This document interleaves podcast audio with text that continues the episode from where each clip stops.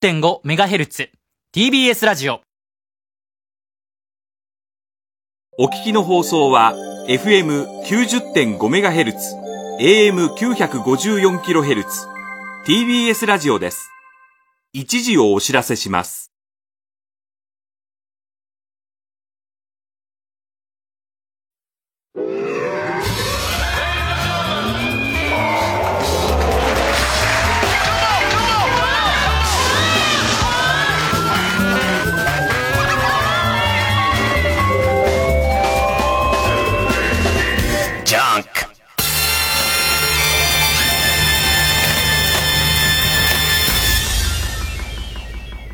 今週気づいたこと。ついに戻ってきちゃったね。テクテクテクテクっていうゲームなんですけど、えーっとね、2018年の11月の終わり、12月ぐらいに、えー、まあ、スマホのアプリね、スマホアプリとして始まって、で、えー一生歩ける。まあ、テクテクテクテク街中をこう歩いて、まあ、今で言うドラクエウォークみたいな。その前で言うとこの、まあ、今もあるけど、ポケモン GO みたいな、一情報ゲーム。えー、まあ、そういうゲームで、キャッチフレーズが、一生歩ける。みたいな。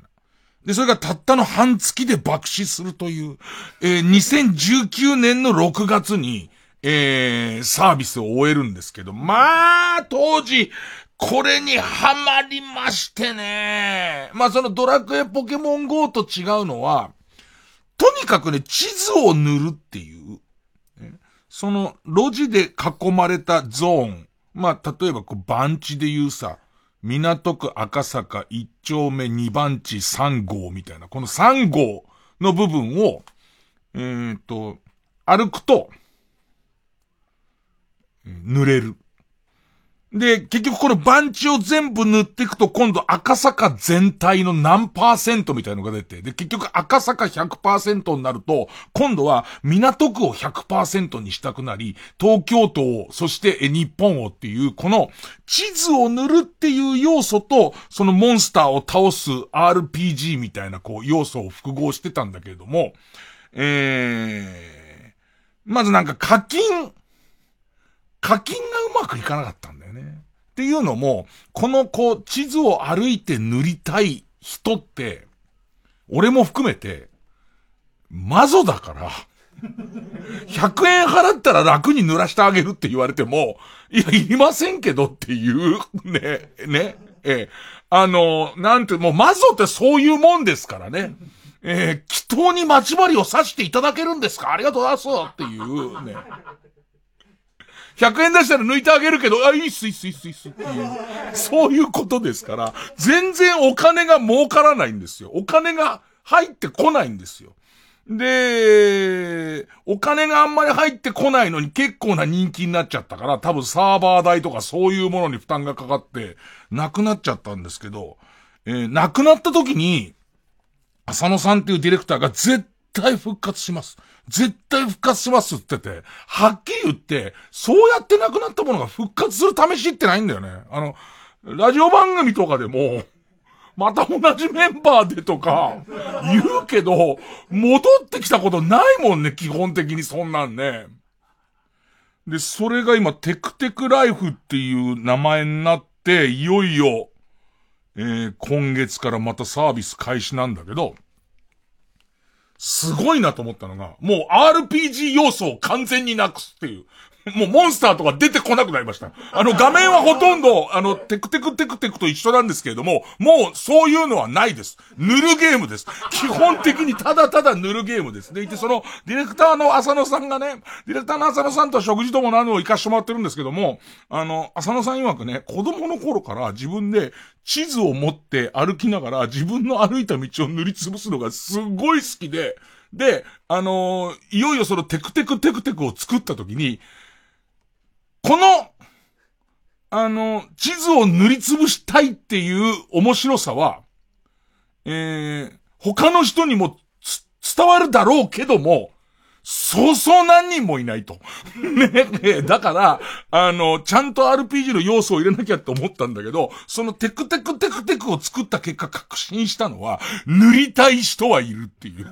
相当量の塗りたい人がいるからっつって、で、基本的にはその、塗ることに全部を傾けたゲームになって帰ってきたんですけど、でもいっぱい改良されてて、その、前回のテクテクテクテクの時の、えー、僕のその、えー、っと、えー、熱量みたいのはもう毎週のように番組で喋ってましたから、まあなんかどこまで言うとわかりやすいのかな。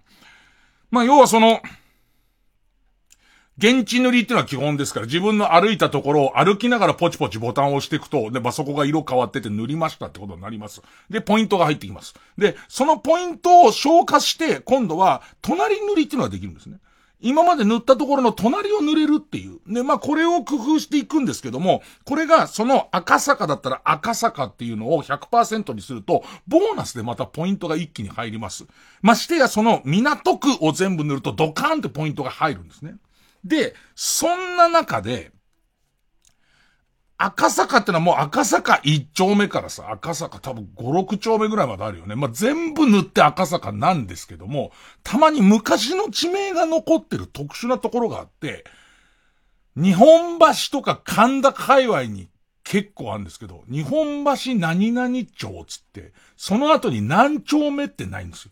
すごいこう小さい単位で塗りつぶせて、同じだけの赤坂と同じだけのボーナスがもらえる地域っていうのが古い地名でいくつかあるんですよ。ね、狙い目は今からだから、テクテクライフを始める人は、日本橋界隈で、東京で始める人は日本橋界隈なんですけど、これのすごいのが京都駅界隈なんですよ。京都駅界隈っていうのは、とにかく細かい地名の、うんそうね、えっ、と、100メートル歩いたら縫い潰せるようなとこがいっぱいあるわけ。だからそのためだけに京都行ってたからね。別に神社仏閣一切見ずに京都行ってて。で、その一回京都触ると隣塗りができるから、で、その隣塗りで消費するポイントよりも、その一区画塗っちゃってもらえるポイントが多いから、京都さえ触ってくれば、どんどん広げられるんだけど、したら俺京都が、まず京都市が99%になったんだけど、もう塗る場所ないのに、99%が上行かないの。で、いろいろ調べた結果、とある町にかかってる橋の上からしか届かない、その、なんつうの？川の間にある中州みたいなとこがあって、ここはその、隣塗りができないの。その川幅が広すぎて隣塗りができないから、その、現地の橋の上まで行って、そこで直接スマホに手を触れないと塗れないっていうところが分かり、そ、京都行きましたよ、また。ちょいちょい京都行って、で、塗ってくるみたいな。で、さらにこれが今度、京都府が99%になるの。あまりに京都行ってっから。あと京都の隣をどんどん攻めてるから。そしたら、もう塗るとこどこにもない。塗るとこどこにもないのに、えっと、舞鶴市かな？舞鶴市が99%で止まってんの。いろんな京都の中の市の、他の市はほとんど100%になってるのに、舞鶴が99%で止まってると。で、いろいろ調べた結果、不当、不当が、やっぱり陸から離れすぎてて、濡れないっていうことがあって、じゃあもうその不当も行くかと思うんだけど、その不当が、なんか政府かなんかの土地なんだよね。その当時のこと忘れちゃって国有地だったか、その、えっと、その、なんかこう国で定められた施設があって、その不当に入ることができない。近寄ることもできない。ね。で、だけども、もうせっかくここまで来たんだから、その不当なんとかなんねえかっつって。ね。あの、その布団のそばでキャッチボールして、ボール転がってっちゃって、でいて、そのボールを追っかけていく分には、布団の人も怒んねんじゃねえのみたいな。ね。無邪気な少年が野球帽を横に被って半ズボンで行って、ほいでいて、ね、えっ、ー、と、子供を一人雇って、で、キャッチボールしながら、わざと冒頭してもらって、でいて、ねえねえ、ダメじゃないかなんつって、まさらなんつって、ね。まあ、役名もつけて。ほんで、ボール取りに行ったし、ついでに押しやなんとかなんじゃねえかって思ったんだけど、で、当時さ、前座って笑ってた、あの、構成の渡辺。渡辺とから電車詳しいし、バスとか詳しいから、ここはその手で行ってみたらどうですかって言ったら、ネットでよく調べてみたら、そこに入って逮捕されてる奴がいるってことが分かって。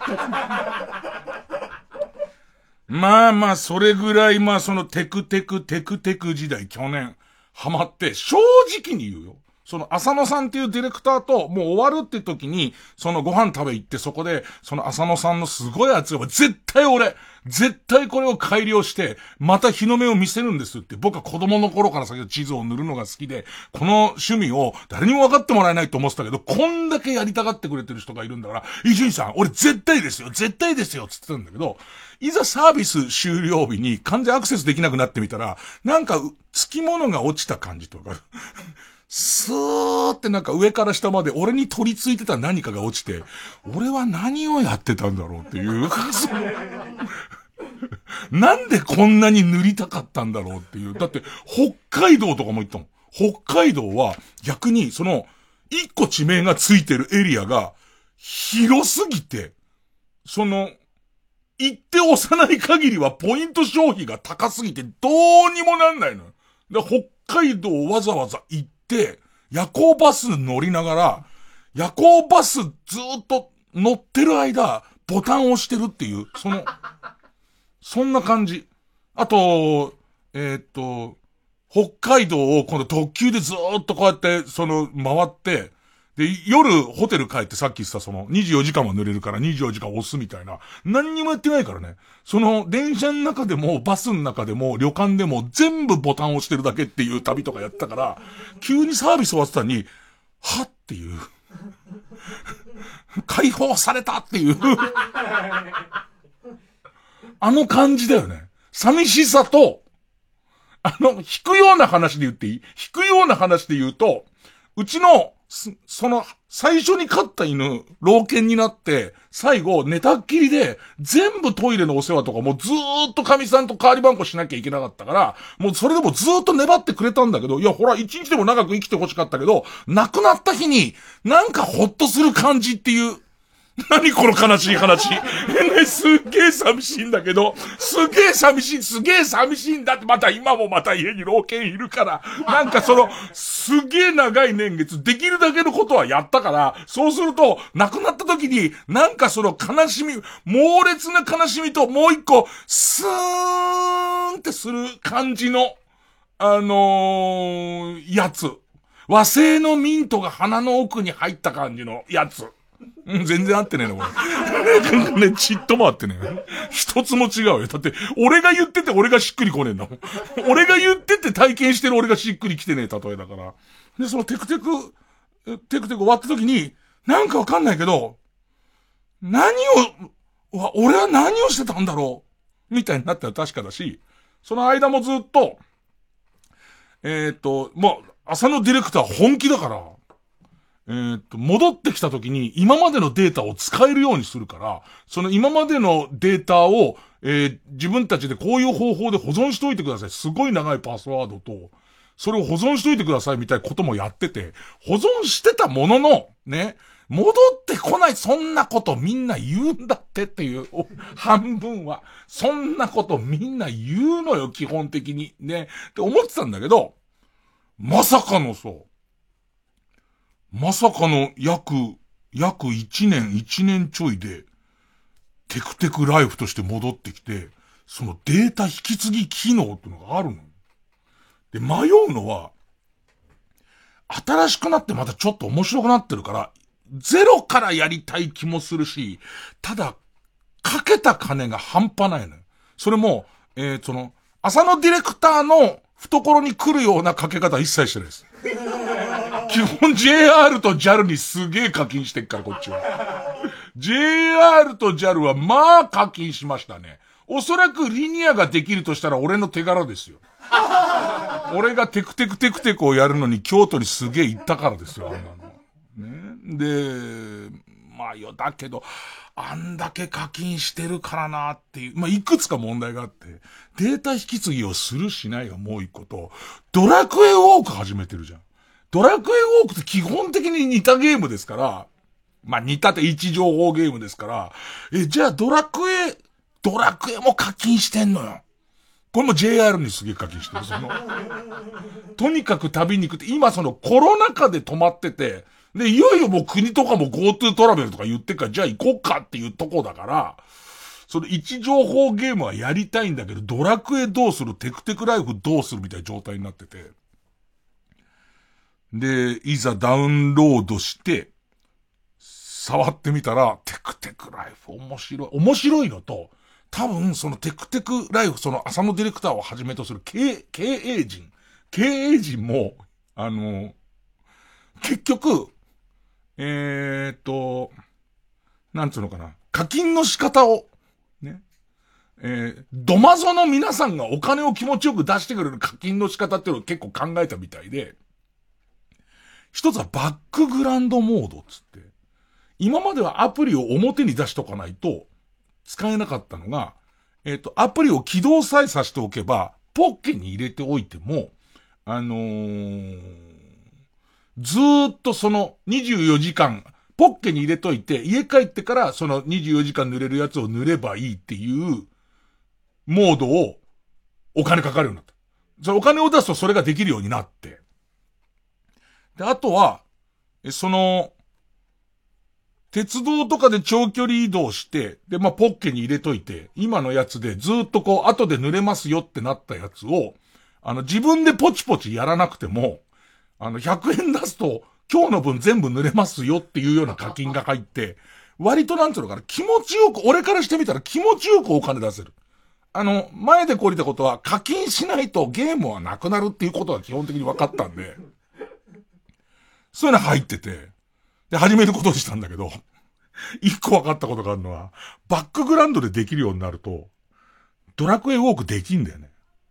同時に。ただ、猛烈バッテリー減るよ。猛烈バッテリー減るから、俺からしてみたら軽い災害時みたいなバッテリーを持ち歩くことにはなるんだけれども、ね。あのー、できるっていうことがわかり、ね、今、そこまで来たかな。で、一応前のデータ引き継いで、した京都がもう、もうすげえクリアされてんだ。京都がすげえ勢いでクリアされてたり、まあ家の周りとかもまあかなりクリアされた、こんなだったっていうのと、あと分かってるなと思ったのが、その浅野ディレクターが新しく入れた機能が、地図の区画を塗るときに振動がプルってくるのね。このね、プチプチ感っていうの、潰し感っていうのが、まあ気持ちよくて、一晩中四国塗ってた。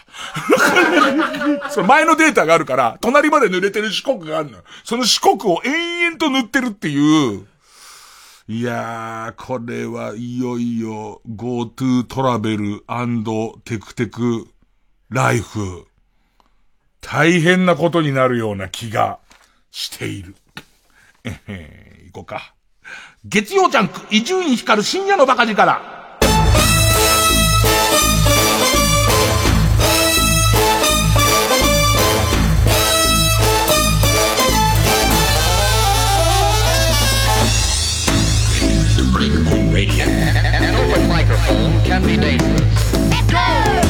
もうさ、その、テクテクテクテク、前の方のゲーム。前のゲームのサービスが終わった時に、何かに取り憑かれたようにやってた、その全てが体から抜けてった感じで、たかだか1年ぐらい前の話なのに、そのテクテク旅のことを、ほとんど覚えてなくて、おぼろげなのがいくつかあって、逆にリスナーの人の方が覚えてんじゃないかな。なんとなく、思い出したのが、京都だったと、京都の福知山とかそっちの方だったと思うんだけど、そこでやっぱ、濡れない箇所が、どうしても濡れない箇所があって、濡れない箇所だったか塗るのにポイントがかかりすぎるぐらい広大なところがあって、で、そこまで行こうってことになり、で、いろいろ調べていったんだけど、バスが途中で途切れてるから、その先、なんかこう、延々と山道歩いてって、あと、50メートルで、えー、その GPS 的にそのゾーンが濡れるってとこに来たら、そこから携帯の電波が行ってないの。あまりに山奥すぎて、携帯の電波が全くないのよ。それでその、よくわかんないんだけど、携帯の電波ってか、こう、まあ、GPS って不安定だから、たまにずれたりとかする。たまにずれて5メートルぐらいのとこ近づくんだよ。また戻ってくる。これで、ギリギリの境界線までダッシュして止まったら、行くんじゃねえかっていう、そのそれ、GPS がつんのめるんじゃねえかっつって、止まると思ってないから、止まると思ってないから、タタタタタタっつったらそのまま行くだろうと思ったら行かないんだよ、あいつ。ね、ええ、もしくは、幸せはって言いながら歩いてったら、ね、3歩進んでるとこは進むと思うじゃん。あいつも。いろいろ GPS にフェイントかけても、塗れないとこがあったりとか、で、結局塗ったんだったっけな。あとは手だれの人から、どこどこを塗るには、えっ、ー、と、ドローンに携帯をくくりつけて飛ばすしかないっていうアドバイスをもらって、で、本気でドローンを買おうとしたりとか、もっと言えば、その、とにかく地図拡大して、ほんの消しゴムのカスみたいな区画を見っけないとなんだよ。まだ塗ってないところっていうのが。で、それを見っけるために、俺でかい iPad 買ったからね。でっかい iPad 買って、それを無理やりクパーさせて、これで、その、あれクパーってんじゃないんだっけ？ね。スティーブ・ジョブズが確かあれクパーするんですよ、あれ。で、あれで広げて広げて探したりとかやってたし、もうほんと大騒ぎだったんだよね。だから課金したんだよ。アップル社にも課金したんだから、俺は。そういうんで言えば。で、今回やっぱり改良されてるのは、90%以上塗った区画に区画の塗り残しは光る。光って点滅するっていう、だ相当俺みたいな苦労した人がいっぱいいたんだと思うんだけど、それでもまだま、おそらく、いろんな地形のところがあるんで、99%で止まるとことかいっぱいあると思いますけど、始めちゃったね。始めちゃったよね。こら、下手すると、ね、今、コロナ禍で相当鉄道飛行機会社困ってるけれども、俺の金でなんとかなるんじゃないかっていうね、V 字回復すんじゃねえかと思ってるんですけどね。さあ、えー、ヒゲでパンケーキの気持ち。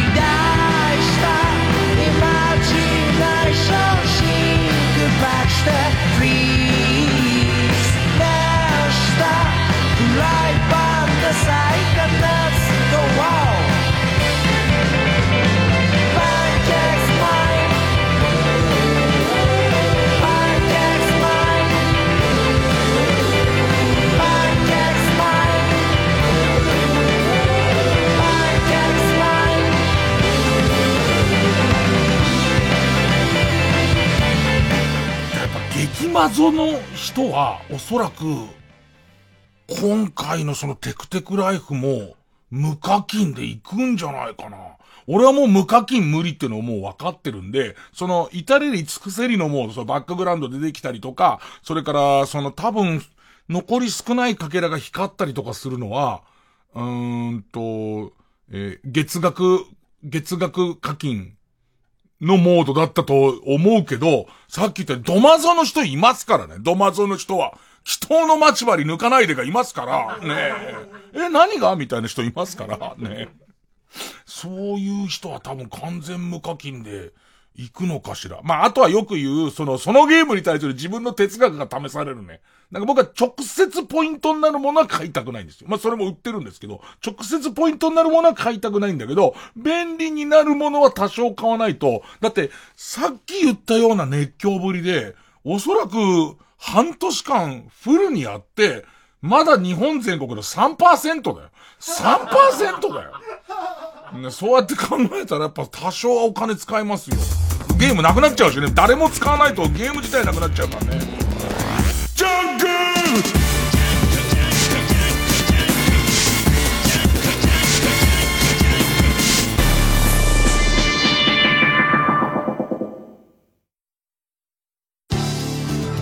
TBS ラジオジャンクこの時間は小学館中外製薬マルハニチロ伊藤園ホテルズ総合人材サービス新生梱包他各社の提供でお送りします。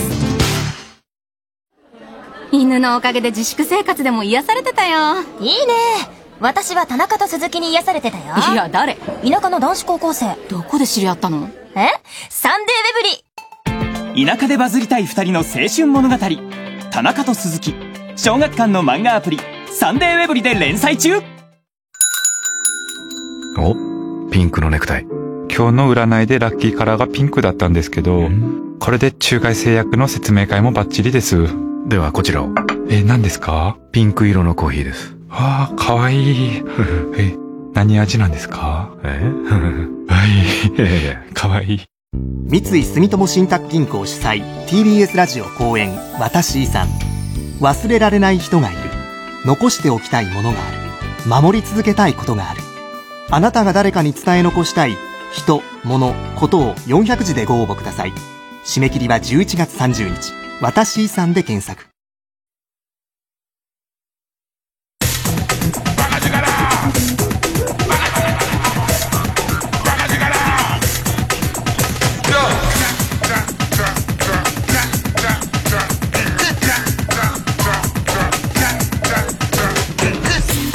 ジャンク一丁院光る深夜のバカ力。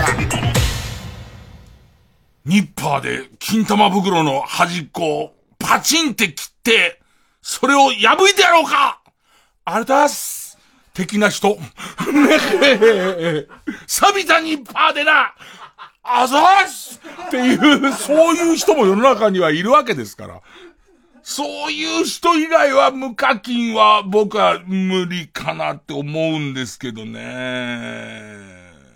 まあでもちょっと、あの、最初は自分の家の近くが濡れてくの楽しくて、で、どんどんでかくしていきたい。あ、あとガチャが装備されてるのおかしくて。で、ガチャってなんだよって、このゲームのスタイルで、ガチャってなんだよってなったら、ガチャで、例えば自分が東京でずっとやってるじゃん。東京でずっとやってる、さっきの京都じゃないけれども、こう、遠くに一つ拠点が欲しいわけ。なんか今自分がやろうとしてるのは、東京はなるべく自分で自転車乗ったり、車移動したり、歩いたりで、まあなるべく塗りたいわけ。ね。え、片や、地方がじわじわ濡れてくる。地方は隣塗りをしたいんだけれども、俺見てばっかみたいに急に北海道行くとか、急に京都行くとかなかなかできないじゃんか。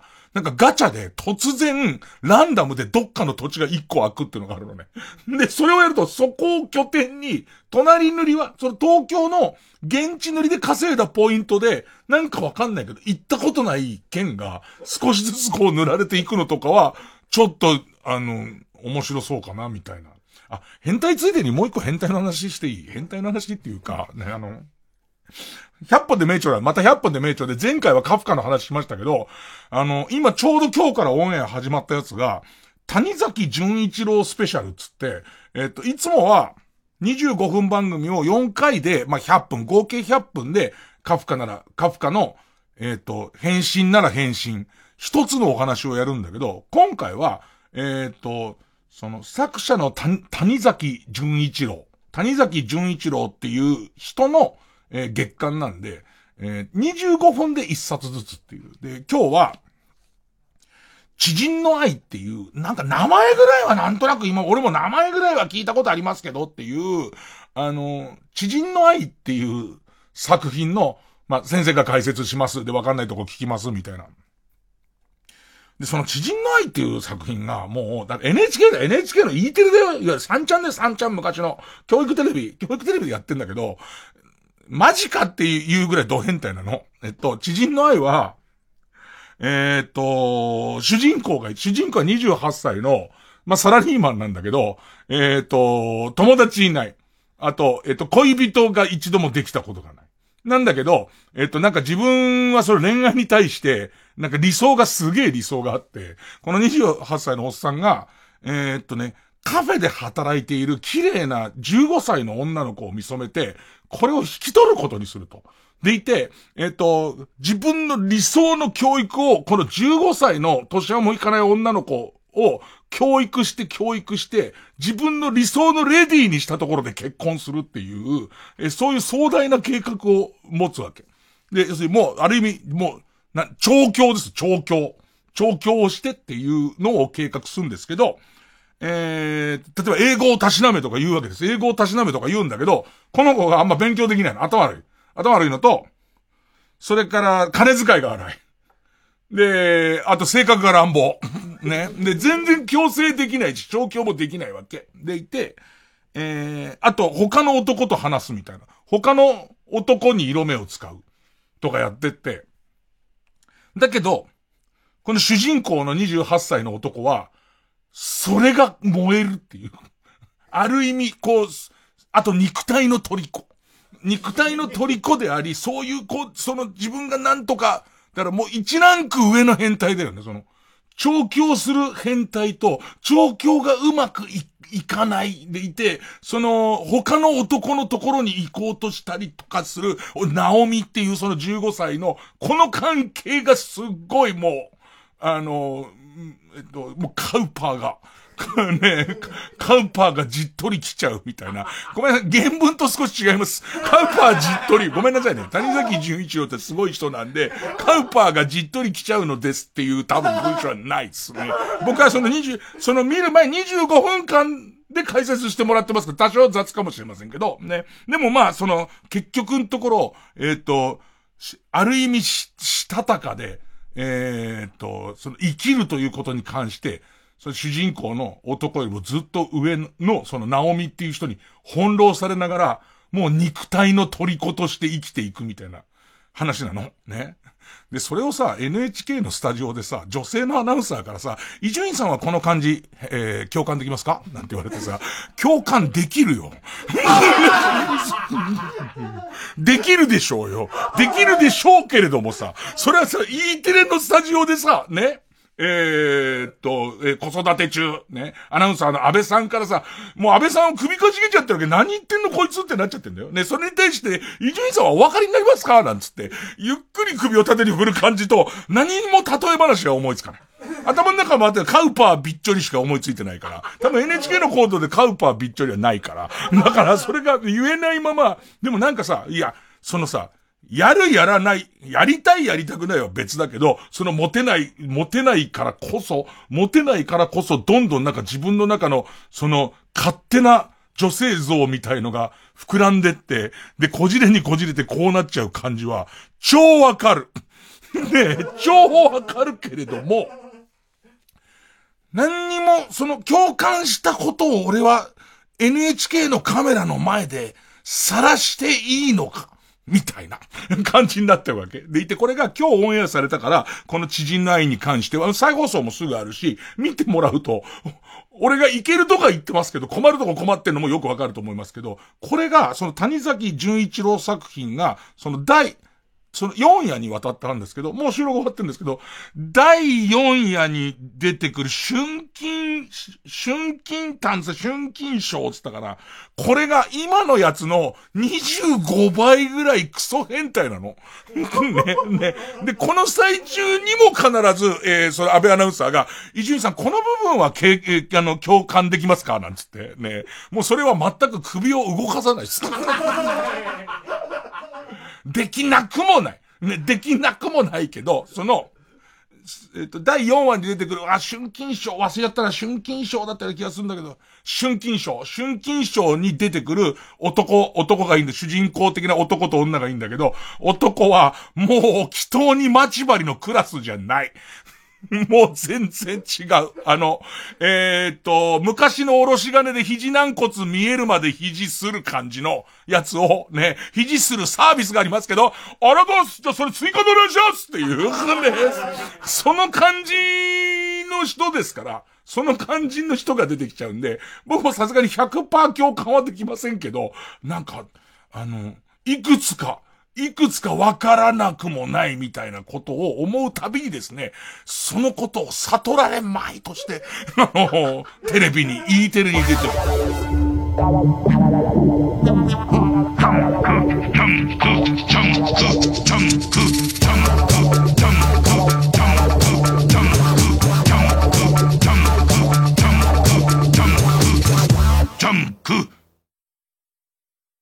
ッシュソーセージの死の真相を突き止めるため島に向かったマルハニッチーロそこには彼らの思いを受け継ぐ者たちが。次回「パイレーツマルハニッチーロ」その土地の魚の味をソーセージに込めよう。四国はマダイか。マルハニチロお仕事を探しているあなた新生グループの新生梱包にお任せください。新生梱包？新生梱包のウェブサイトでは様々な物流のお仕事を検索できます。男性女性未経験でも大丈夫。ぴったりのお仕事がきっと見つかりますよ。この仕事良さそう！新生梱包で検索。TBS ラジオ公演漫画都市東京。日本の漫画アニメゲーム特撮2020東京の破壊と復興の歴史が日常がそこにある東京六本木国立新美術館で開催中。詳しくは展覧会ホームページまで。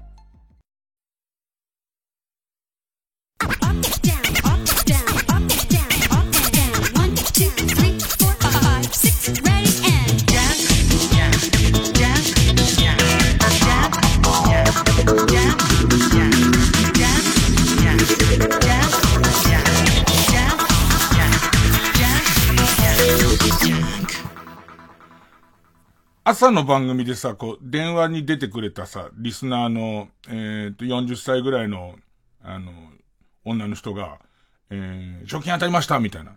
えー、1万円当たりましたよみたいなコーナーで、えっ、と、1万円何使いますか？って言ったら、文鳥買いたいって話になって、で、なんか急に俺の中で文鳥懐かしいっていう。今あんま文鳥買ってる人、見ないよね。全然見ないよね。俺らが子供の頃に、文鳥ブーム、小鳥ブームっつうのかな多分住宅事情とかがあるせいかもしんないけど、とにかく小鳥飼ってる人多くて、まあ、いくつかのブームがあって、ハムスターブーム。ハムスターブームと、えー、小鳥ブームかな。うちは両方来たんだけど、ね。で、鳥獣店って今調べたら東京ほとんどないんだけど、鳥と獣の店って書いて鳥獣店ってのがあって、思えばそれ昭和50年代ぐらいの前後の東京の下町って多分ペットショップってなかったと思うんだよね。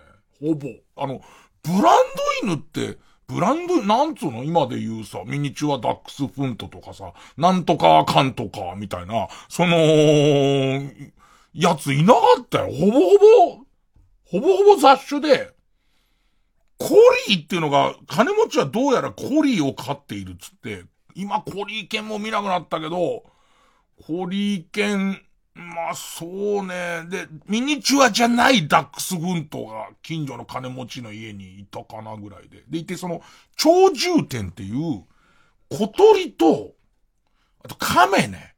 で、あとハムスターも売ってたかな。小鳥、亀、ハムスター、まあ、ちょ、金魚屋とは別なんだけど、兼ねてるところはちょっとあって、えー金魚、一番でかいもので、うさぎがいたかいないかぐらいまでの、その、鳥獣店とこ行って、で、その、ハムスターブームの時はハムスターとカゴをセットで買ったりとか、あと小鳥ブームの時には文鳥、それから十四松鳥がいて、で、あと赤星インコ、えー買ったりとかするんだけど、なんかちょっと不思議だったのは、その、えハムスターを買うのも金持ちなの、まず。クラスの中でも、まあ、同じ小学校行ってるぐらいだから、金持ちったって、その図抜けた金持ちじゃないけど、その、ハムスター買ってもらうのはそこそこ羽振りのいい家なんだ。ほいで、その、そうするとハムスターつがいで買うとすげえ増えるじゃん。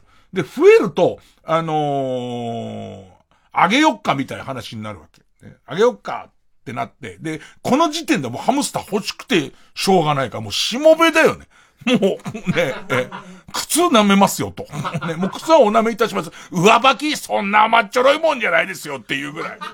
ね、えーそのもう、ペコマン、ペコペコして、えーそのハムスターを譲り受ける、ね、感じ。で言って、お前はウィいやつだからハムスターをやらないこともないぞ、みたいな。で、やつ、ネズミ山的に増えるじゃん、ハムスターって。つがいで飼ってると。そうそう、すぐ妊娠の兆候が現れるから、次生まれる子供は、お前にやらないこともないかな、みたいな。もうハムスター長者ですよ、そいつ。落合くん。落合くんがもうハムスター長者、ハムスターによってクラスの権力を手に入れていくんだけれども、今度は、もう、増えすぎちゃって、落合くんのお母さんからしてみたら誰かにもらってもらわなさいよ、なんつって。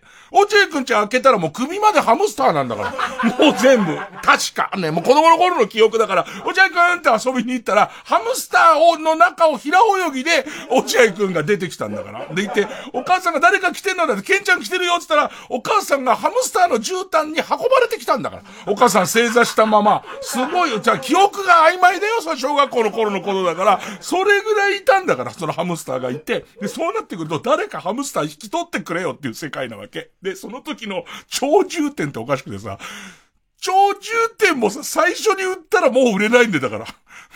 超重点もだってさ、その最初のブームの火付け役は超重点なんだけれども、もう、売るほど、捨てるほど、ね、ハムスター型になっちゃってんだから、もう街が。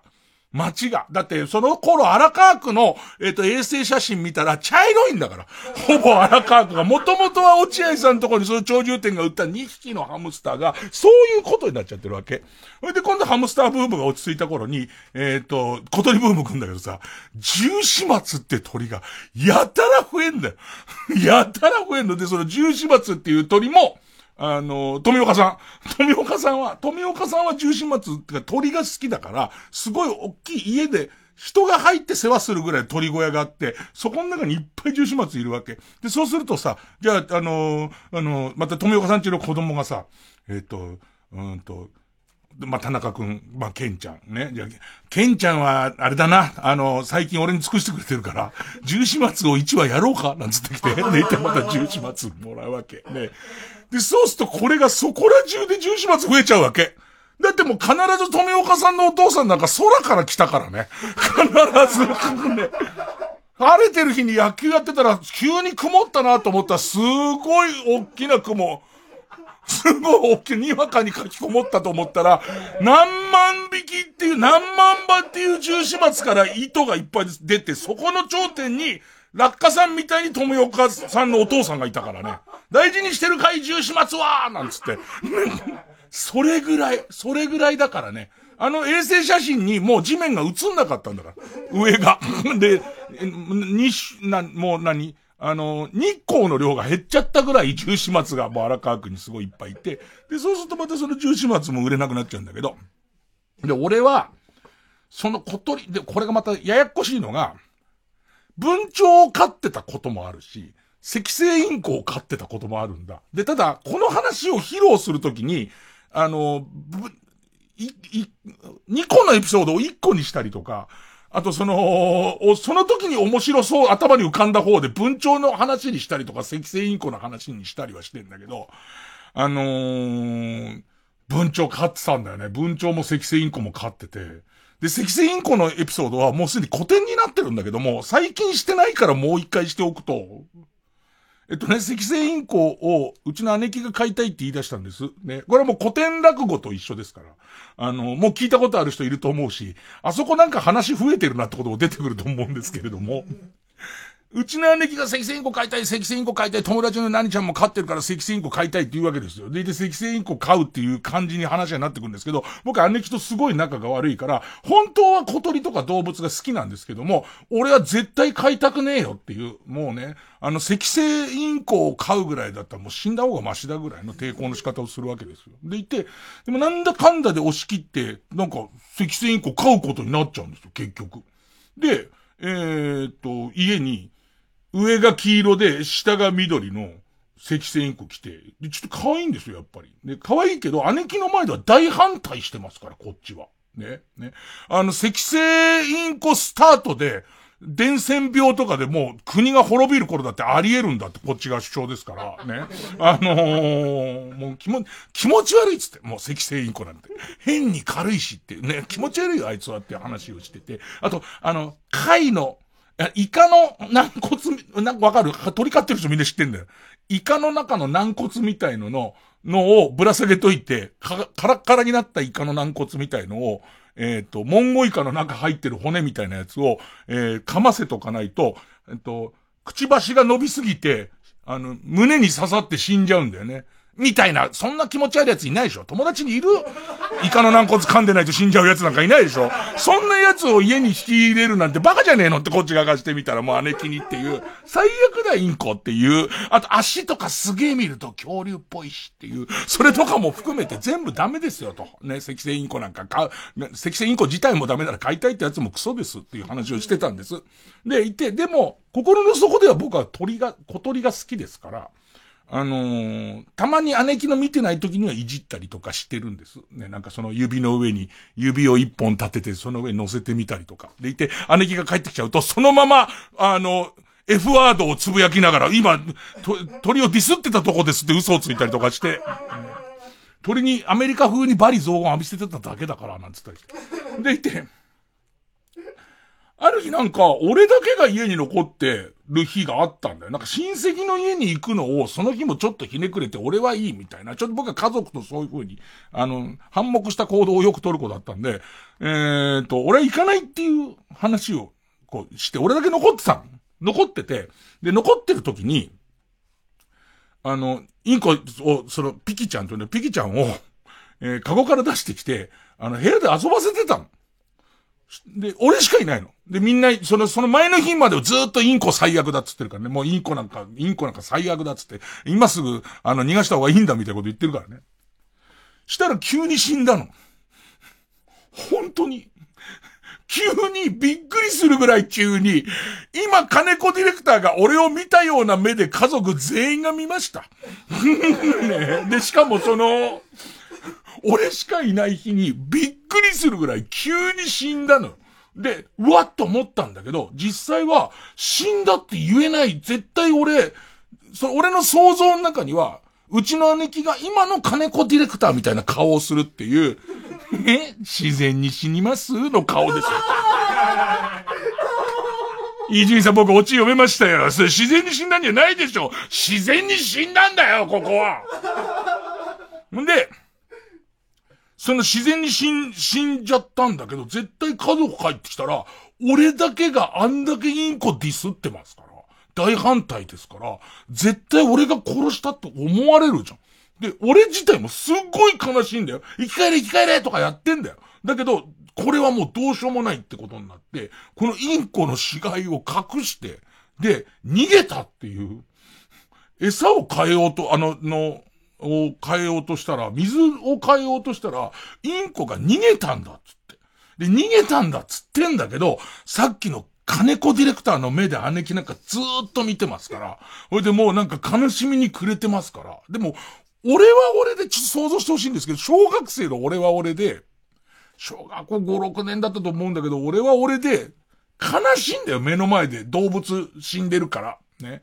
で、自分の部屋のえっ、と、机の引き出しの中に死んだピキちゃんを、え入れたまま、その日はずっと姉貴はもう、えー、俺に対して恨み、恨みの視線を一度も外さずにその日は過ぎてくんだけど、夜中の1時か2時ぐらいの、もう全員が寝静まった時に、もうこれがかわいそうでしょうがないから、お墓を作ってやろうと思って、で、夜中そーっと全員寝てんなと思ってってか見て、自分の家庭あったから、庭行って、庭の端っこの一番目立たないところに、このピクチャーを埋めて、で、その埋めたところに、あの、小枝を刺して、俺の中ではこれはピキちゃんのお墓だけど、もう一生誰も言わないって思って、ピキちゃんを埋めたんです。埋めて僕のなりのお弔いは終わったんです。ね、ね。で、これ作り話すんならこの後、ペットセメタリーっていう映画みたいな話にもできますけども、ね。あの、読み、ゾンビみたいな話にもできますよ。その枝のところに何か、あの、宇宙の放射線みたいなものが注いだせいで、30メートルぐらいのデカさになった赤星インコのゾンビみたいな出ることもできますけど、あのーそれはなしにして言うと、それから、その時10代だから、20年近く経ったある日、20年近く経ったある日に、俺初めて一人暮らし始めて、で、下北に住んでた。そしたらその子にこう、弟が珍しく泊まりに来てて、で、弟泊まりに来て夜中二人でこうやって寝てたら、何の話だったかわかんないけど、弟が、えっ、と、自分は体調が悪い時に必ず見る悪夢があるんだっていう話をしてきて。で、その時に、急にだよ。急に。昔、あの、みんなが旅行行ってる間に、逃げたインコがいたでしょって言われて。ね。で、俺も20代後半だし、弟も20代中盤だよ。逃げたインコいたじゃんって言われて、で、俺の中でドキッてするわけ。ね。あ、いたいたってなるわけ。あれが逃げちゃった夜に、あのー夜中目を覚ましたら、兄貴が急に起き上がって、机の引き出しの中から、逃げたはずのインコの死体を持ってきて、どっかに行くんだよ、つって。で、気になって、そーっと後ろからずっと見てたら、兄貴が泣きながら泥を掘って、そこにインコを埋めてたっていう夢を見たんだってね。それ以来俺体調悪くなるとその夢をいつも見るっていうのね。で、俺が言った言葉が、それ本当っていう。夢じゃないよ。本当だよっていう。それが俺の、その、インコの思い出だから、ついこの間宮崎プロデューサーが、あのインコ踏んでこ、死ん、死、殺しちゃった、死んじゃったって話したじゃん。あの時俺結構心がすげえ揺れてて。ね。なんなのあの小鳥飼うっていう風習。みんなにトラウマを植え付けるために飼ってんのみんな。小鳥を。ね。あの感じ、あの感じなんですよ。でもすげえ流行って、もうみんなの家に小鳥いたな。月曜ジャンク、一流ミュージカル深夜のバカ力。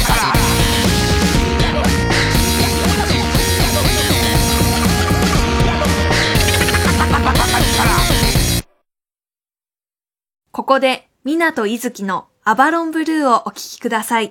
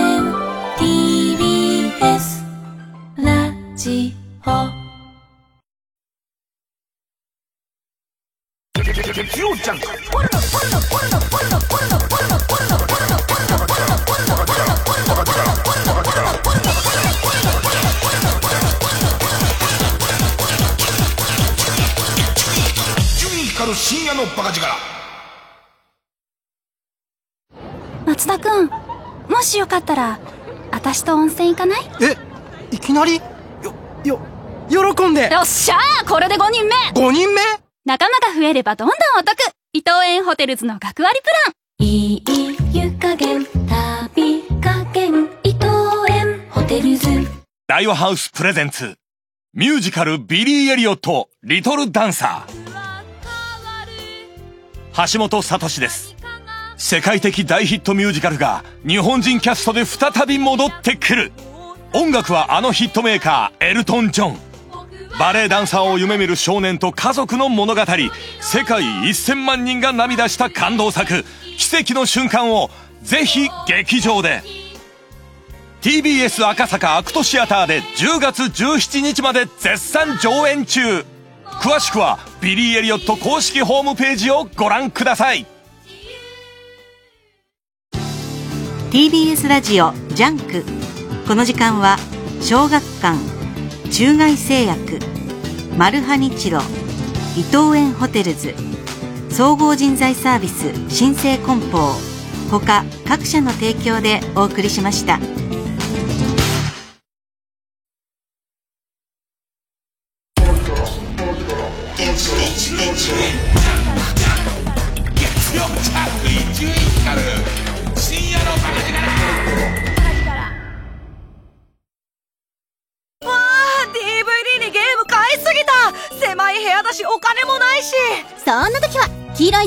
の高い買取サービス買う像に売りましょう。お手持ちの DVD などを箱詰めしていただくだけ。た助かった。ドキドキ。ワクワク。買うぞフィギュアやブランド品貴金属も買い取ります。声優の徳井空です音声ガイドアプリ耳タブで徳井空のオカルト探検クラブが好評配信中。月刊ムー編集長の三上竹春さんを助っ人に迎え関東のオカルトスポットを大紹介。カッパ連邦共和国。はい。っていうのがあるみたいなんですけどやっぱり編集長ご存知でした？ご存知も何もない、うん。国民ですか国民なんですか？国民です実は。実は、国民ですよ。じゃあここめちゃめちゃここパワー溢れてるわけですね。もうねスプーン曲げ少年超能力者のお墨付き。すごい。あじゃあスプーン持ってすぐここにここはもう。行きたいと思います。怪しい箱を持った人が来たわけじゃないですか。もちろん。この箱の中身のヒントもうちょっと教えてもらえませんか？この箱。うん。今。うん。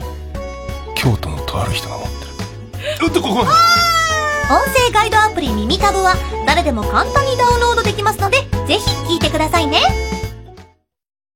TBS ラジオ公演漫画都市東京。日本の漫画アニメゲーム特撮2020東京の破壊と復興の歴史が日常がそこにある。東京六本木国立新美術館で開催中。詳しくは展覧会ホームページまで。Skill, junk, Izzy Budinsky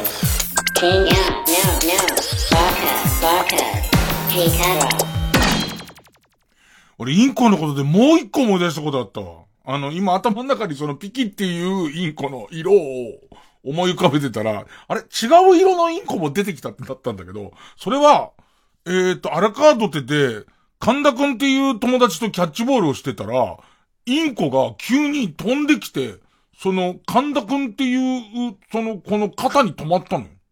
でいて、あのーすごい可愛いし、なんかそのね、手、手乗り、小鳥の手乗りのやつってみんなの憧れだったんだよね。で、今ってもうやんないのかな？あの当時、今の動物愛護の感じだとないのかな？あの鳥逃げないように剣を切ってたよね。羽を切ってて、切る職人さんみたいな人もいたよね。で、あんま飛べないようにして、で、飼うみたいなって。で、いて、その、と、飛べない鳥なんだけど、回復しちゃってある日逃げちゃうみたいなことも割とあるあるで、結構、やっぱり鳥ブームだったんだろうね。下町に肩に鳥乗せてる人いたよ。あ、でっかいやつじゃないよ。海賊のあの、オウムの大きさじゃないよ。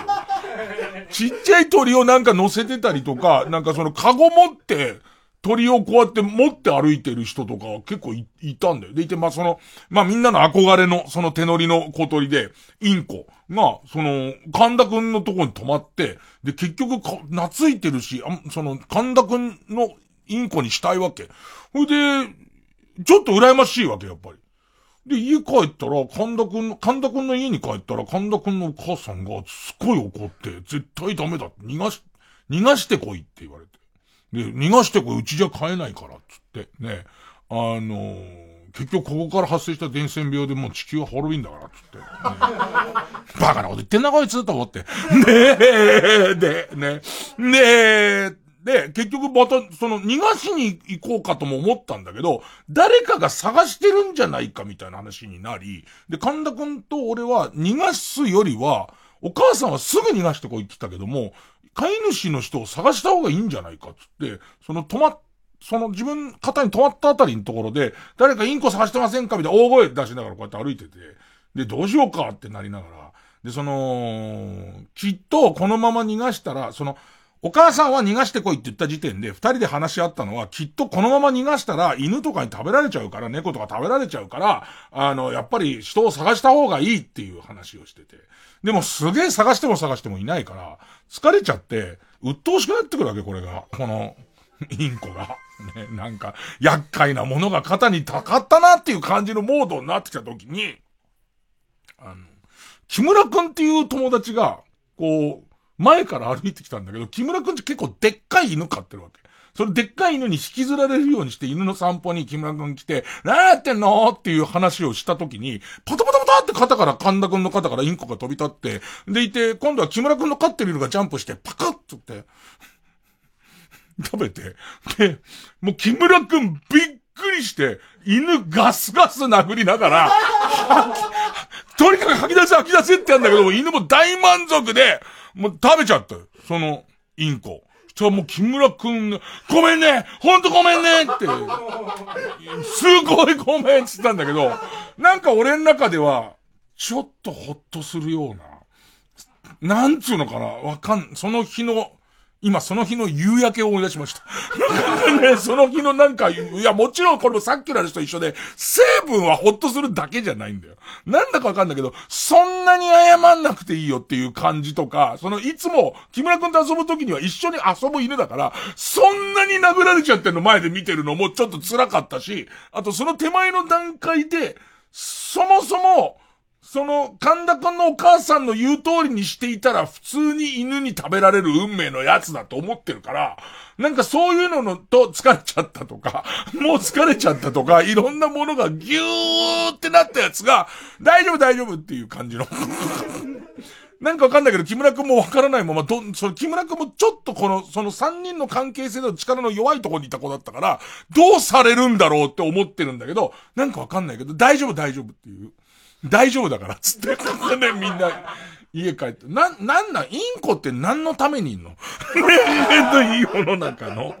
まあ、インコ好きな人いっぱいいるけどね。インコついでに、インコついでに、ちょっと、インコじゃ、本当はオウム。本当はオウムの話なんだけど、あの、現代のロン、ロンドンのニュースで、ロンドンの動物園で、オウム、正解でヨウムっていうなんかオウムの種類、オウム、まあ、ルックサオウム、ね。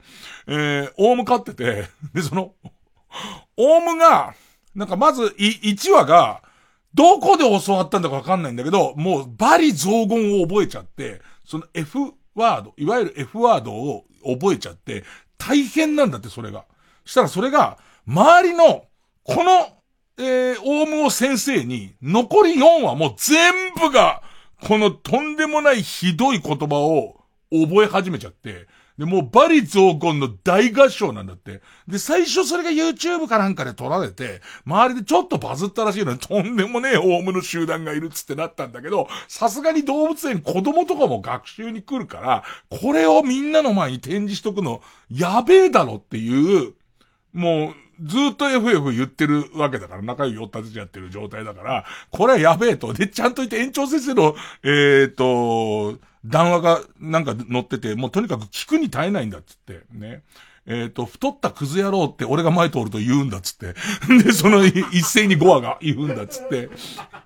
で、やめて、今もう展示はやめたんだけども、今どうするってことになってんだけど、それどうするは、影響力の強い普通に泣くオウムと一緒にさせたら、そっちを覚えんじゃねえ仮説っていう、ね。で、あと、そこの動物園にはもう一個、ビヨンセの歌が歌えるオウムがいるらしいの。ね。こいつが頑張ったらみんなビヨンセ歌うようになるんじゃねえか説っていうのに、今園長先生は迷ってるらしいんだけども、全部バリ雑言言うようになる可能性も高いよね、絶対ね。ビヨンセの歌の節でバリ雑言を言うようになる可能性もあるよね。なんかそれはちょっとトピックスで見て。あ、なんか、まあ、一応今日鳥の日なんで。ね、なんかあの鳥、鳥スペシャルなんでね。え、そんな鳥に関する曲ここで一個聴いてもらいましょう。バレーボーイズで、お化けな彼女。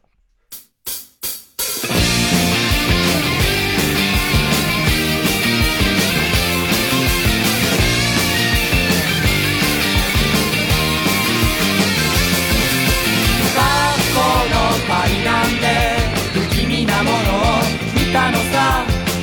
美しいあの人を見たよ、おう半透明揺らめいて僕にウインク飛ばすのさ。新しい恋だと確信を、おうおう覚えた。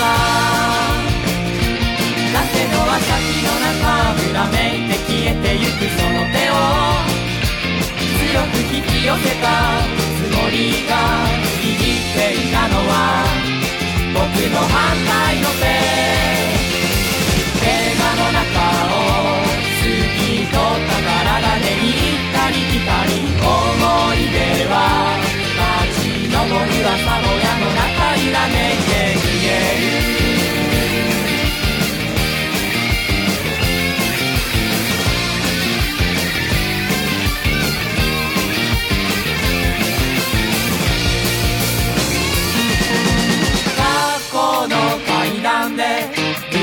なものを見たのさ。美しいあの人を見たよ、おうおう。ワンピースに揺らめいて僕を誘っているのかな。格好つけな僕の心は。ああとろけた。まるでずっと昔のことのようにぼんやりで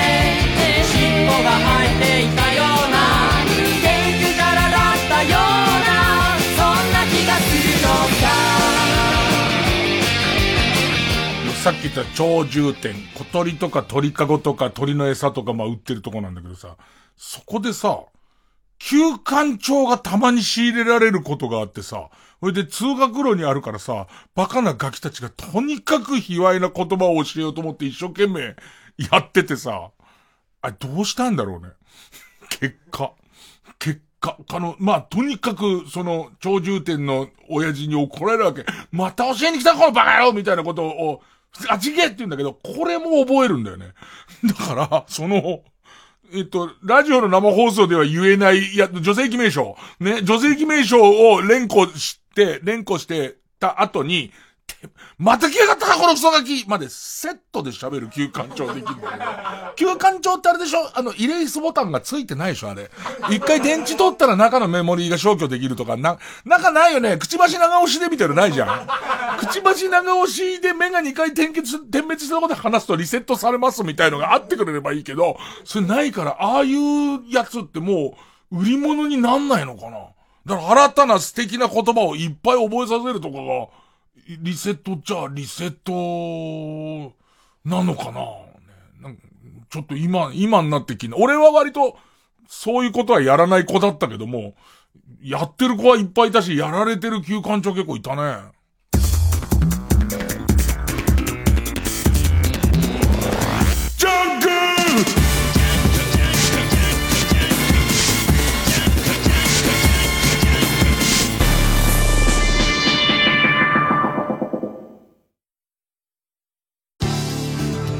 TBS ラジオジャンク。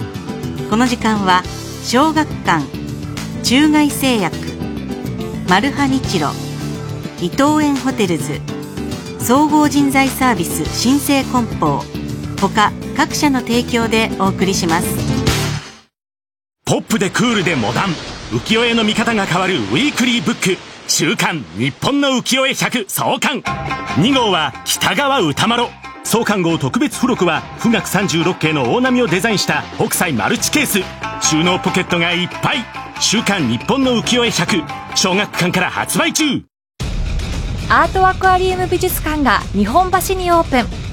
夏の風物詩として愛されてきたアートアクアリウムが年間を通じ美しい金魚の生命を五感で楽しめる演出を施し来るたびに新しい発見をお届け。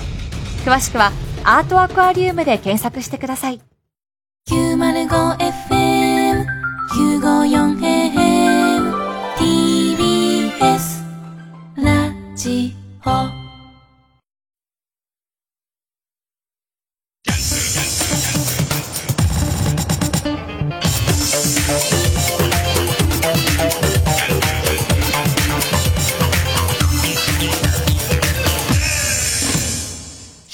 勝ち抜きカルタ合戦会。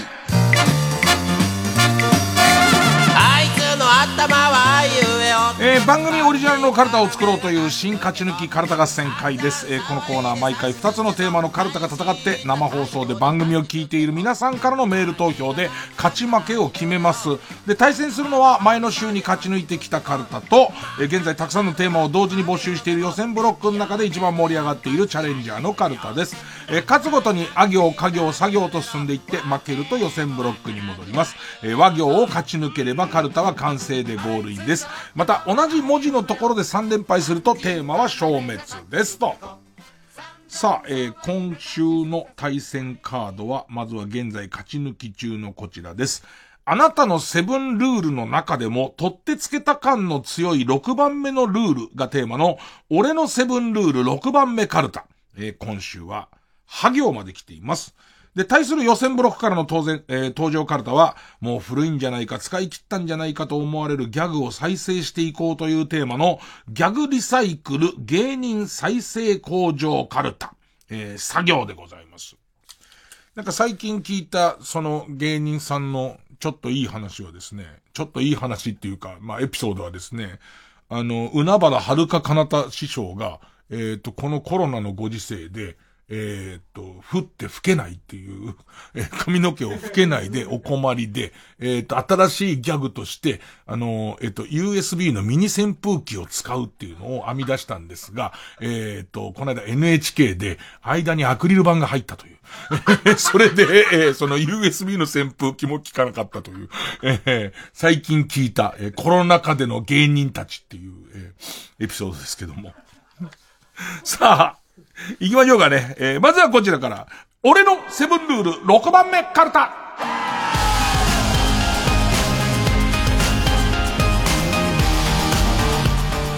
えー、ペンネームあの日知恵熱が出たんだ。は行です。俺のセブンルール6番目カルタ。は、ハサミ打ちでの再捕獲作戦の時には、是が非でも後ろの方からを取る。前が危険ですからね。後ろはまず大丈夫ですからね。後ろはほぼ役に立たないですからね。前のやつが角をガチって止めて、と、取って止めたやつ、止めたとこに網を投げるぐらいしかないですからね。えー、ペンネームピストルチョコ、は、ハリボーを食べるときは、みちょぱの乳首勝てと思いながら食べるって、いつ何時も、みちょぱの乳首勝てと思いながら食べる。ペンネーム金玉転がし。は、ハリボーの熊を食べるときは、まず首から下だけを食べ、上は一度、さらし首のように並べてから一つずつ食べていた。怖いわ小学生ぐらいそういう子怖いわ。必ずギーって食べて、一個ずつこうやって置いて。で、それをこう、机に並べて、端から、チュポチュポチュポチュポチュポチュポっていう、スーっていう、ポッポッポッポッポッポッポッポっていう、ポッポッポッポッって食べてくっていう。で、そいつが大人になると、みちょぱの乳首買ってーっつって食べるっていう。普通に食え、ハリボー。ペンネームマイペース。は、初音ミクに、当時を読んでもらう。長時間を読んでもらう。お葬式を初音ミクにやってもらうっていうね。ペンネーム花トレインは。腹が裂けて内臓がこぼれそうな時は辛いものを控える。さ、中から出て触っちゃうからね。傷口にね、傷口に触っちゃうから辛いやつが出てね。ペンネームイエロー軍曹。は、8個目のルールも一応は作っておくが、発表はしない。ペンネームピストルチョコ。は、歯が白すぎる人は信用しないか。なんかわかるな、俺。歯が白すぎる人、なんか歯が白すぎる人の目見て話せないもんね。歯が喋ってる感じするもんね。す、たまにいるよね。あの、ヤングエグゼクティブ、ヤングエグゼクティブが、ヤンエグがすげえ、あのー、めちゃめちゃ歯白いともう歯だけ見ちゃうよ。で、そうするともうなんか、喋ってるのは歯なんだ。あの口の穴と歯だけの感じになっちゃうよね。えー、ペンネーム終電万事。俺のセブンルール6番目カルタ。は。俳句のプレゼントを忘れずにしてから風俗嬢とは別れる。